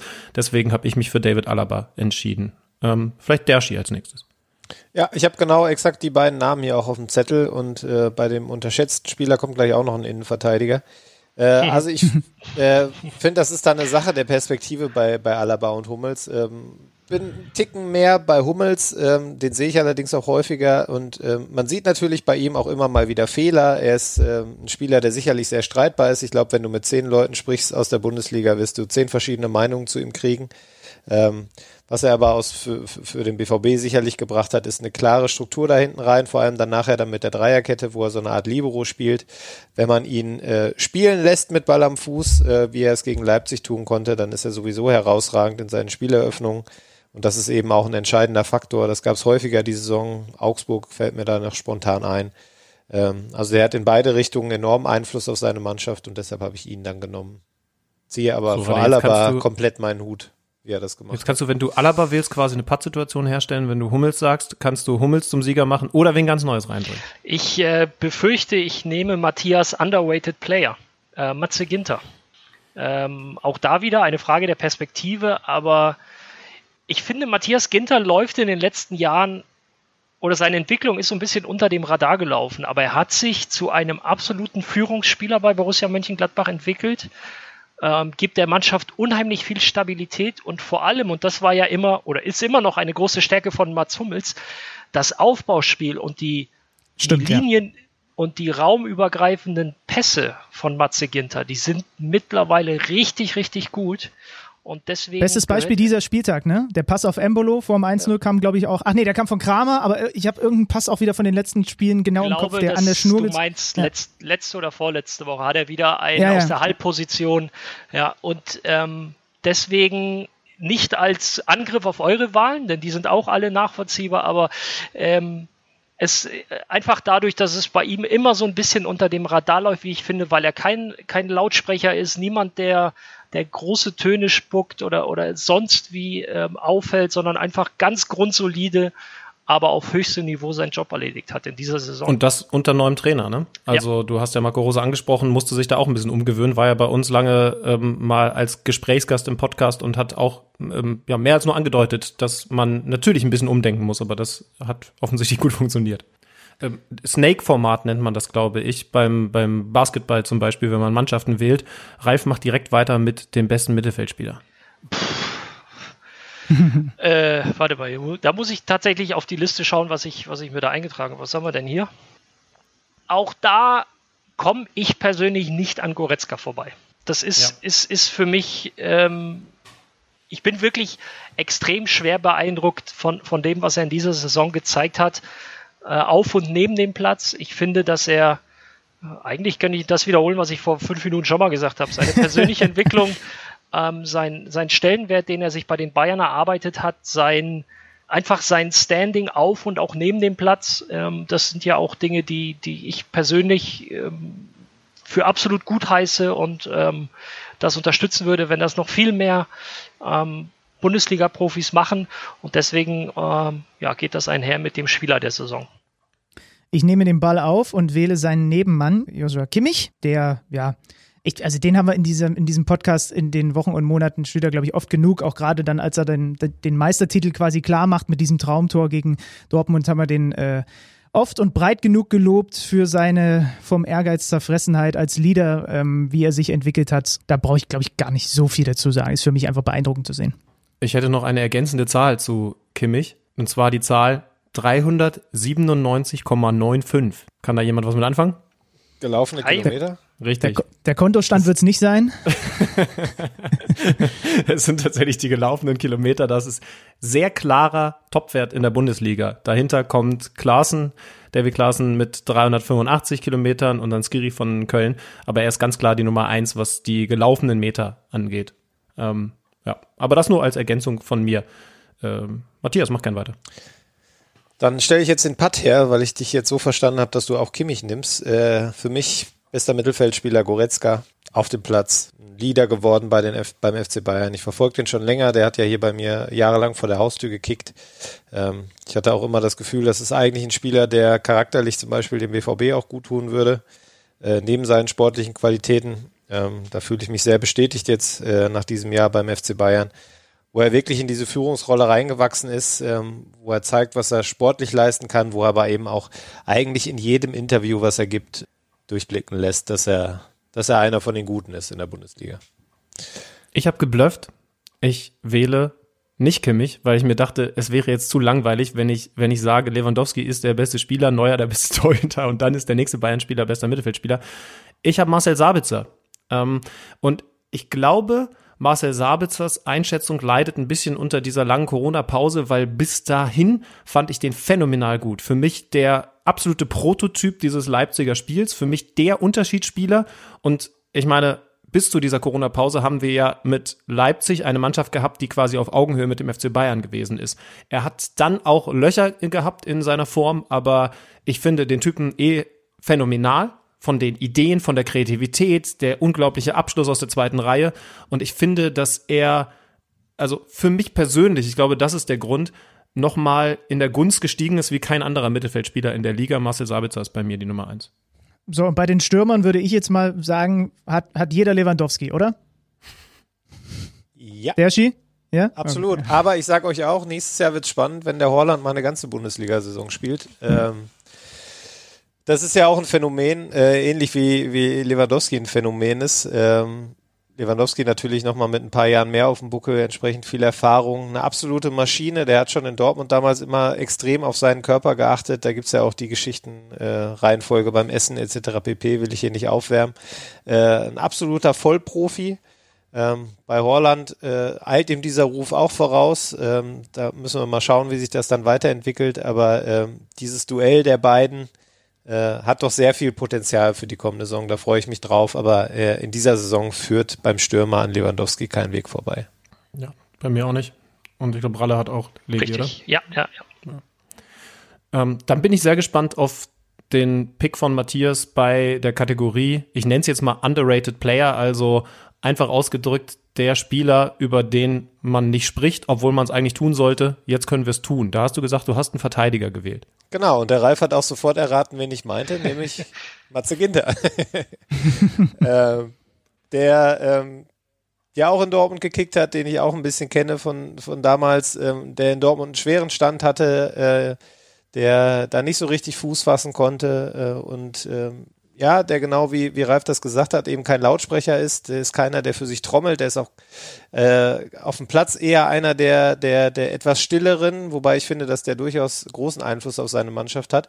Aber in Gladbach hast du einfach gemerkt, dass, dass so dieser Vereinswechsel raus aus Dortmund ähm, vielleicht ein etwas Schritt zurück jetzt vom, vom Vereinssicht her ähm, ist eben dann nicht der, der Meisterschaftsfavorit, sondern die Mannschaft die, oder die Kategorie dahinter. Das hat ihm gut getan.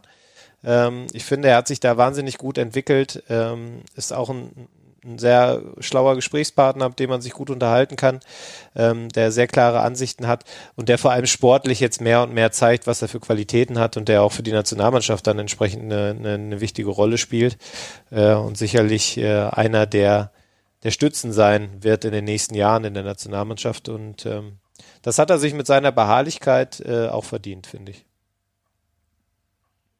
Ach so, hört man jetzt gar nicht, dass ich nicke, ne? Okay. Also von, von du Ralle lauter auf, nicken. ich muss auf jeden Fall lauter nicken.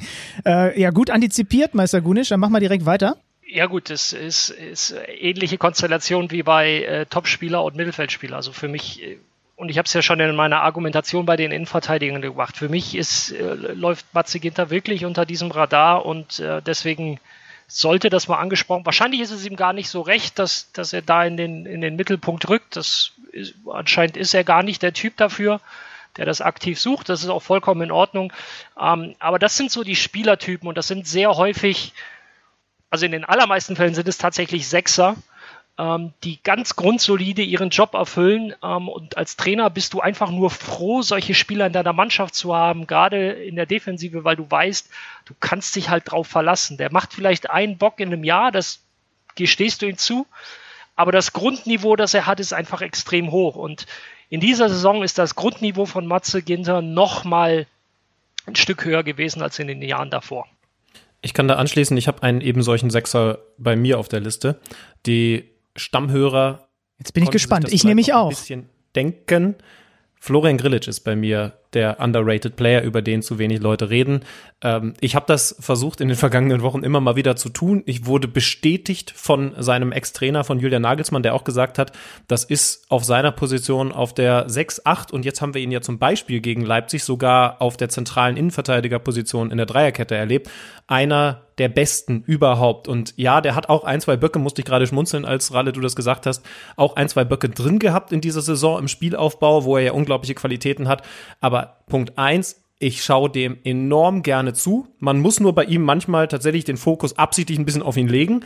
Aber Punkt zwei, er ist der absolute Taktgeber bei Hoffenheim. Und wenn wir uns nochmal an das erinnern, was Benny vorhin über die TSG gesagt hat. Ne? Du guckst auf die Tabelle, du übersiehst sie immer so ein bisschen und dann stellst du fest, ach guck, die sind ja doch jetzt in der Europa League auf der 6. Das hat viel mit ihm zu tun. Irgendjemand muss da ja was können. Klar, Kramaric schießt die Tore, aber der ist der Taktgeber und macht da ganz, ganz viel Gutes und eben nicht nur weglaufen, wegarbeiten, sondern mit dem Ball am Fuß hat er auch enorme Qualitäten. Das weiß Julian Nagelsmann und das weiß auch Alex Schlüter. Das heißt, du hast einen übersehenen Sechser bei einem übersehenen Team. Das ist bei mir genau auch der Fall. Ja, ähm, dafür habe ich mir wirklich sehr viel Inspiration von einem Fachmann aus der Bundesliga geholt. Hätte aber eigentlich auch selber drauf kommen müssen. Nikolas Höfler vom SC Freiburg, der ähm, auch nochmal von äh, besagtem Fachmann enorm abgefeiert wurde, als wir da gestern wenig drüber geplaudert haben. Überragende Zahlen, überragende Statistiken, unglaublich wichtig für den SCF und macht vor allem, und das ist jetzt ein Zitat, was ich einfach so weiter tratsche, weil ich ja auch da nicht alle Spiele über 90 gesehen habe von Freiburg, er macht keine Fehler. Er macht einfach keine Fehler. Du siehst ihn im Optimalfall 90 Minuten gar nicht und er war aber, und das ist das Los eines Sechsers ja dann doch oft, der wichtigste Mann beim SC Freiburg. Es kommt nicht von ungefähr, dass er bei den 32 Spielen, die er diese Saison gemacht hat, von Christian Streich 31 Mal in die Startelf berufen wird. Auch interessanter Werdegang, ja, dann ausgeliehen, hat funktioniert. Der hat, auch in der zweiten Liga hat den niemand als äh, in seiner Zeit als Leihgabe bei Aue komplett so auf der Kappe gehabt. Dann kommt er zurück nach, nach Freiburg und der ist einfach jetzt die Jahre da und der ist der Stabilisator und der ist ein sehr guter Pick, ähm, den ich mir, wie gesagt, ich habe mir ein bisschen Inspiration geholt. Ich war eher so auf dem Trichter Christian Günther unterwegs, aber Höfler ist die noch bessere Wahl äh, vom SC Freiburg. Mein underrated Player aus der Fußball-Bundesliga, den wir jetzt hier einfach mal eiskalt ins Rampenlicht geschoben haben. Ob er das will oder nicht. Finde ich eine gute Wahl, muss ich dich loben. Offensichtlich hast du eine gute Quelle, die du da angezapft hast. Gestern Abend in einem teuren Leipziger Restaurant habe ich gehört. Eine Kategorie fehlt noch. Und in dem Fall stimmt es dann tatsächlich. Das Beste oder zumindest das Interessanteste haben wir uns für den Schluss aufgehoben, denn jetzt bin ich sehr gespannt. Ich habe es ja vorhin schon mal kurz angerissen. Diese Kategorie trägt den Namen das Ding der Saison, weil uns nichts anderes eingefallen ist, wie wir es nennen sollen. Und um nochmal kurz zu erklären, was es damit auf sich hat. Es geht um den Trend, die Erkenntnis, die Entwicklung dieser Spielzeit, das, was von dieser Bundesliga-Saison abseits von Corona wohlgemerkt am wichtigsten war für uns vier, was hängen bleiben wird, was uns besonders aufgefallen ist, was besonders bemerkenswert gewesen ist. Das ist die Idee hinter das Ding der Saison mit Ralf Gunesch. Bitteschön. Fange ich jetzt an? äh, was bleibt hängen? Dass wir wahrscheinlich auch noch in den nächsten 15 Jahren über Handspiel diskutieren werden. Wahrscheinlich schon, ja. Es, äh, gibt es eine Entwicklung bei dem Thema, Ralf, oder eher ein nerviges auf dem auf dem Fleck stehen bleiben? Also fleißige Zuhörer und Zuhörerinnen eures Podcasts ähm, wissen ja, dass zum Beispiel Patrick Ittrich leicht genervt davon ist, dass wir jetzt altbekannte Regeln irgendwie alle vier Monate nochmal neu erklären müssen. Ähm, es gibt eine Entwicklung. Die Frage ist nur, in welche Richtung. Die Entwicklung ist dahingehend, dass man versucht, Dinge zu verändern, zu verbessern, das aber in der Wahrnehmung von vielen dann irgendwie doch nicht klappt. Und ähm, ich glaube einfach, dass diese Handspielregel wirklich noch ewig lange diskutiert werden wird, weil, weil, es, ähm, weil es kaum einen, einen Bereich gibt, bei dem es so sehr auf persönliche Wahrnehmung ankommt wie bei, wie bei Handspiel. Ja, selbst bei V-Spiel kann man viel streiten und diskutieren, aber Handspiel ist wirklich, ja, es gibt, es gibt gewisse, also das Regelwerk ist ja zumindest klar formuliert. Also da stehen ja verständliche Worte auf Deutsch, wenn es jetzt um die, um, die, um die Bundesliga geht. Aber allein die Lesart des Ganzen, was ist, also was ist Absicht, was ist nicht Absicht, was ist natürlich, was ist unnatürlich, all diese Dinge, die zwar in ihrer Bedeutung klar sind, aber dann in der endgültigen Inter Interpretation dann doch nicht so klar sind, sorgen dafür, dass wir da noch ganz, ganz viel ähm, Gesprächsstoff haben und ihr mit eurem Podcast sicherlich nicht arbeitslos werden werdet. Das wäre schön. Ja, wir können ja auch darauf hinweisen, dass wir mit Patrick Ittrich ausgemacht haben, wir werden uns definitiv nochmal zusammensetzen in den nächsten Wochen oder Monaten, denn es gibt noch eine ganze Menge zu bereden. Übrigens danke für euer Feedback zu dieser Folge mit Patrick Ittrich. Äh, da gab es wie immer eine ganze Menge Resonanz, äh, sehr, sehr viel Positives. Es freut uns können wir ganz ehrlich sagen, auch immer, wenn wir dann mitkriegen, dass diese Schiedsrichtergespräche erstmal mit äh, Baba Grafati, dann mit Dennis Eitekin und jetzt mit Patrick Ittrich auch so angenommen werden. Und ich glaube, auch uns, Benny, sind wir mal ganz ehrlich, weiterbringen, weil diese Definition von, wann ist ein unmittelbarer Angriff, ein unmittelbarer Angriff und so weiter. Da müssen wir ja auch sagen, boah, das lohnt dann eben nach so einem Hinweis nochmal genau reinzuschauen und da haben wir ein bisschen was mitgenommen. Ja, definitiv. Absolut. Kommen wir zum Ding der Saison von Matthias Dersch. Jetzt hast du so schön die Spannung aufgebaut und ich hatte mir auch das Handspiel hier aufgeschrieben. ja, weil mich das, also ich habe ja auch die Folge letzte Woche gehört. Ähm, trotzdem muss ich sagen, also diese Handspielregel nervt, muss ich so klar sagen. Wir haben jedes Wochenende die Diskussion in den Konferenzen Sonntagmorgens nach dem Spieltag über einzelne Szenen. Ähm, was mich besonders stört, ist diese Nummer äh, Handbeteiligung bei Torerzielung. Ähm, da gehen sie ja zumindest dran dann äh, zur neuen Saison, ist ja dann der, der Arm, der strafbare Armbereich etwas näher definiert. Ähm, aber da sind in dieser Saison Tore zurückgepfiffen worden. Das hätte vor zwei Jahren noch keinen Menschen interessiert, dass der da eventuell äh, vom Gegner irgendwie am Oberarm angeschossen wurde, kurz bevor er das Tor gemacht hat. Äh, also ich denke da zum Beispiel an die Szene von Rafael Guerrero gegen Düsseldorf. Ähm, das finde ich nach wie vor, find ich, gefällt mir diese Regel so, wie sie ausgelegt wird, aktuell nicht. Ähm, da ist viel, Kleinlich, viel Kleinlichkeit im Spiel, weil man eben da sehr genau sein möchte, aber ich finde, das hat dann mit, mit, mit dem Fußball, wie ich ihn kennen und lieben gelernt habe, irgendwie nicht so viel zu tun. Ähm, und das Gleiche gilt äh, für Handspiele im Strafraum. Da gab es auch so unterschiedliche äh, Wertungen in diesem Jahr, die dann auch der Videoassistent nicht verhindert hat, weil es dann wieder um Wahrnehmung geht und ist es jetzt ein glasklarer Fehler oder nicht. Und ähm, ja, das, das ich finde, das nervt. Mehr kann oh, ich dazu nicht sagen irgendwo in Hamburg kriegt Patrick Ittrich gerade einen ganz aggressiven ja, Schluck tu, auf. Das tut mir total leid. Ich meine, Patrick Ittrich, ich habe ihm gerne zugehört und ich, ich, schätze auch jeden Schiedsrichter für das, was er da tut.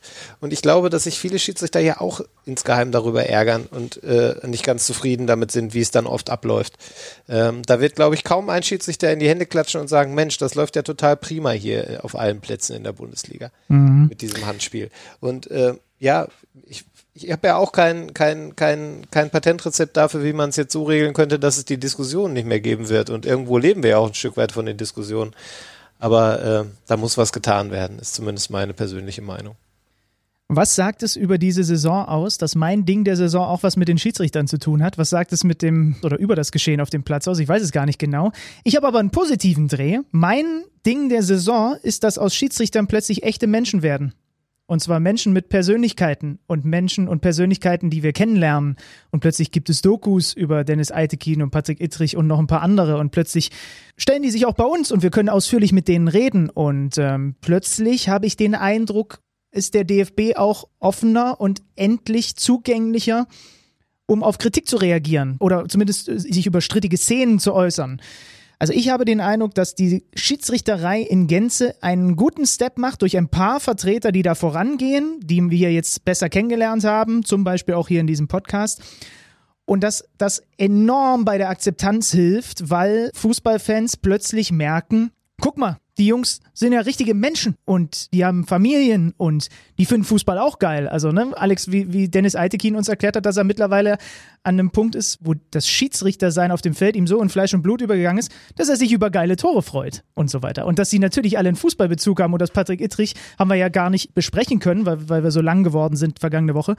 Ja, der hat ja auch mal gar nicht so schlecht Fußball gespielt im Hamburger Raum und äh, hat dann auch Verletzungen und all diese Dinge, die auch andere, äh, die auch die normalen Fußballer in Anführungsstrichen beschäftigen, beschäftigen die auch. Und es sind normale Fußballer und es sind normale Menschen und wir kriegen einen Einblick da rein und das macht sie greifbarer. Das wie Alex immer so schön sagt, sorgt nicht dafür, dass du auf der einen Seite alle hast und auf der anderen Seite die Schiedsrichter, sondern alle sitzen im gleichen Boot. Und das ist für mich eine klare Erkenntnis und das Ding dieser Saison, dass aus Schiedsrichtern plötzlich richtige Menschen werden und wir die kennenlernen dürfen und das macht eine Menge Spaß.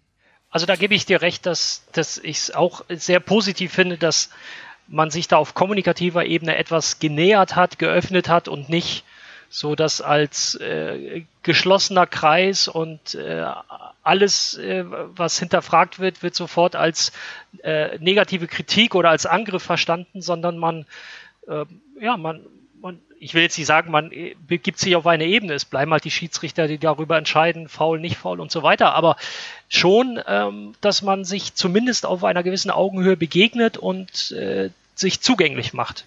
Als Einzelner, aber auch im, im im, im Konstrukt Bundesliga-Schiedsrichter. Da will ich auch noch kurz einhaken, wenn ich darf. Ähm, ich finde das auch total wichtig ähm, und richtig, was die Schiedsrichter da machen. Ähm, ich habe das, ähm, das, das hätte theoretisch auch ein Ding sein können, was ich jetzt rausgelassen habe, weil es eben dann doch auch irgendwo mit Corona zusammenhängt. Wir hatten ja vor zwei Wochen das, äh, äh, das Bündnis bei uns, das Spielerbündnis, die sich da jetzt äh, äh, ja eine, eine größere Stimme verschaffen wollen. Ähm, wir hatten äh, in dieser Woche dann das Fan, äh, eine Faninitiative, die da jetzt sammeln möchte. Also ich finde, ähm, was so hängen bleibt aus dieser Saison ist, dass ähm, viel mehr Akteure jetzt irgendwie dann auch eine Stimme haben wollen und gehört werden wollen und das eben aus über den Fußballplatz hinaus und ähm, die alle irgendwo ein Interesse signalisieren, den Fußball besser zu machen. Und das finde ich äh, ist eine, ein sehr gutes Zeichen und das kann nur helfen, äh, dann so ein paar Veränderungen anzustoßen, die in meinen Augen auch dringend notwendig sind. Schiedsrichter haben da, äh, machen das genau richtig in diesem Jahr. In die Richtung geht mein Ding des Jahres, wobei, wenn ich ehrlich bin, sind mir da zwei Sachen gekommen, die ich schnell schildern kann. Ich, ich finde die Kategorie irgendwie ganz schön, weil das sehr dieses persönliche Empfinden nochmal so ein bisschen hervorkitzelt. Und als ich überlegt habe, was werde ich zum Beispiel Leuten sagen oder was werde ich in meinem Kopf haben, wenn ich so in fünf, sechs, sieben, acht Jahren auf die Saison zurückblicke, dann ist ganz klar, man wird natürlich über diese Corona-Saison reden, die hoffentlich dann auch eine Ausnahme geblieben ist, aber wer weiß. Und dann habe ich überlegt, gibt es noch zwei Dinge, an die ich denken werde, die jetzt zumindest sehr, sehr präsent sind. Und das eine ist das, was Dershi jetzt auch schon so ein bisschen angedeutet hat. Das ist die klare Erkenntnis, man konnte es vorher mehr als vermuten, aber ich finde, es ist so deutlich geworden wie noch nie. Fußball ist politisch. In welchem Rahmen, in welcher Dimension auch immer, aber das haben schönerweise die Proteste gegen den äh, in, den USA losgetretenen Rassismus, ich will nicht sagen, dass er da angefangen hat, aber so hat sich das entwickelt, das wissen wir, gezeigt in den letzten Wochen und vor der Corona-Pause eben auch schon die Protestbewegungen auf den Tribünen, als noch Zuschauer da waren. Ähm, ich will jetzt gar nicht wieder eine Wertung anfangen, aber sehr, sehr klar ist auf jeden Fall, dass das was war, was ich so noch nicht wahrgenommen hatte. Also das war eine Situation, ich weiß noch, dass ich bei dem Spiel der Bayern gegen Hoffenheim da gesessen habe und mir dachte, boah krass, es kann jetzt sein, dass hier Fußballspiele abgebrochen werden wegen Protestaktionen von Fans. Das ist neu, das habe ich so zumindest ewig nicht erlebt in der Fußball-Bundesliga und das ist was, was auf jeden Fall hängen bleiben wird. Also die Dimension ist für mich eine, die in dieser Saison erreicht wurde und wie gesagt, ganz neutral, so habe ich es wahrgenommen. Das wird für mich auch in fünf, sechs Jahren noch ein Gedanke wert sein, wenn ich an diese Saison zurückblicke. Und die zweite ist, hat so ein bisschen was mit beruflicher Ebene zu tun. Ähm, erster Spieltag, ich habe sie auch schon zitiert. Für uns auf The Zone geht es los mit der Bundesliga, Eröffnungsspiel in der Allianz Arena, Bayern gegen Hertha, damals noch mit Ante Czovic auf Hertha-Seite und mit Nico Kovac auf Bayern-Seite. Ist irgendwie auch ein Zeichen dafür, wie schnelllebig dieses Geschäft ist, weil ich noch weiß, dass ich vor diesem Spiel unmittelbar davor gedacht habe, oh, zwei richtig coole Trainer, die ich jetzt kennenlernen durfte über diesen Job, denn Nico Kovac war hinter den Kulissen, kann ich mal ehrlich sagen, eine wirklich angenehme Person, cooler Typ, äh, der aber eben nicht dieses komplett distanzierte hatte, was er oft am Mikro hat, sondern wirklich einfach zugänglich gewesen ist, mit dem man auch noch mal ein bisschen schnacken konnte. Und Ante Czovic, das habe ich ja vor ein paar Wochen im Gespräch mit Michael Preetz gerade zitiert, kommt zu uns Natürlich ist bei mir auch eine gewisse Aufregung da, wenn dann in fünf Minuten die Sendung losgeht und ich da zum ersten Mal Bundesliga moderiere und er sagt, hey, hast schon Bock hier gleich, Saisonstart und wie seid ihr drauf? Äh, hast du richtig, hast du richtig Lust? Und ich dachte, boah, Ante Czovic, du hast hier gleich dein erstes Spiel als härter Bundesliga-Trainer und denkst in dem Moment gerade an mich, an uns. Das war irgendwie was, da werde ich auch noch viele Jahre dran erinnern. Und ich will jetzt nicht, dass wie so bei den Oscars so unten durchläuft, welche Trainer wir alle erinnern sollten, weil sie irgendwann im Laufe der Saison dann rausgeschmissen wurden. Die beiden gehören ja dazu dazu. Aber vielleicht können wir einfach jetzt die kurze Sekunde dann nutzen und zu sagen, Nico Kovac, Ante Czovic, zwei Jungs, die die Saison doch irgendwie auch mitgeprägt haben. Ich meine, Nico Kovac hat ja immerhin auch ein bisschen dazu beigetragen, dass es bei den Bayern jetzt am Ende mit der Meisterschaft ganz gut ausgesehen hat. Und Champions, und Champions League, League, ne? Sind ja. sie auch gut positioniert, ja, genau. Und wie gesagt, Ante Czovic auch so einer, an den ich einfach nur rein persönlich noch viele Jahre denken werde.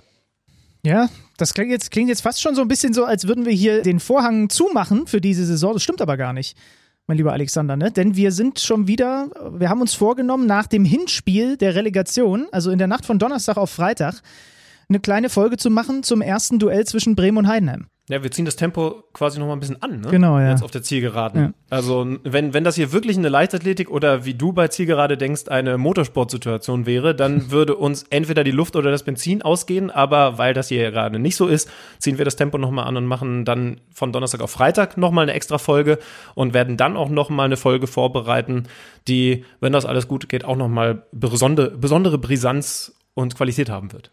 Genau, so wie heute. Vielen lieben Dank, sage ich an dieser Stelle, für die Zeit an Ralf Gunisch und Matthias Dersch, dass ihr so lange mit dabei gewesen seid. Ähm, das werden wir euch nicht vergessen, Jungs. Sehr gerne. gerne. Ja, war mal ein bisschen anders, aber ich glaube, es war sehr, sehr schön. Ich hoffe, ihr hattet Spaß beim Zuhören. Hashtag KMD Podcast. Ihr könnt wie immer Feedback rüberschicken. Benny ist sowieso jeden Tag äh, quasi mehrere Stunden am Handy und wartet auf Nachrichten von euch. Also bedient ihn. Und dann hören wir uns ja spätestens am Freitag auch schon wieder. Das war's. Ich wollte schon sagen, für diese Woche. Für Montag. Bis bald. Kicker meets the Zone. Macht's gut. Ciao. Tschüss. Das war Kicker meets the Zone, der Fußball-Podcast. Präsentiert von Tipico Sportwetten mit Alex Schlüter und Benny Zander.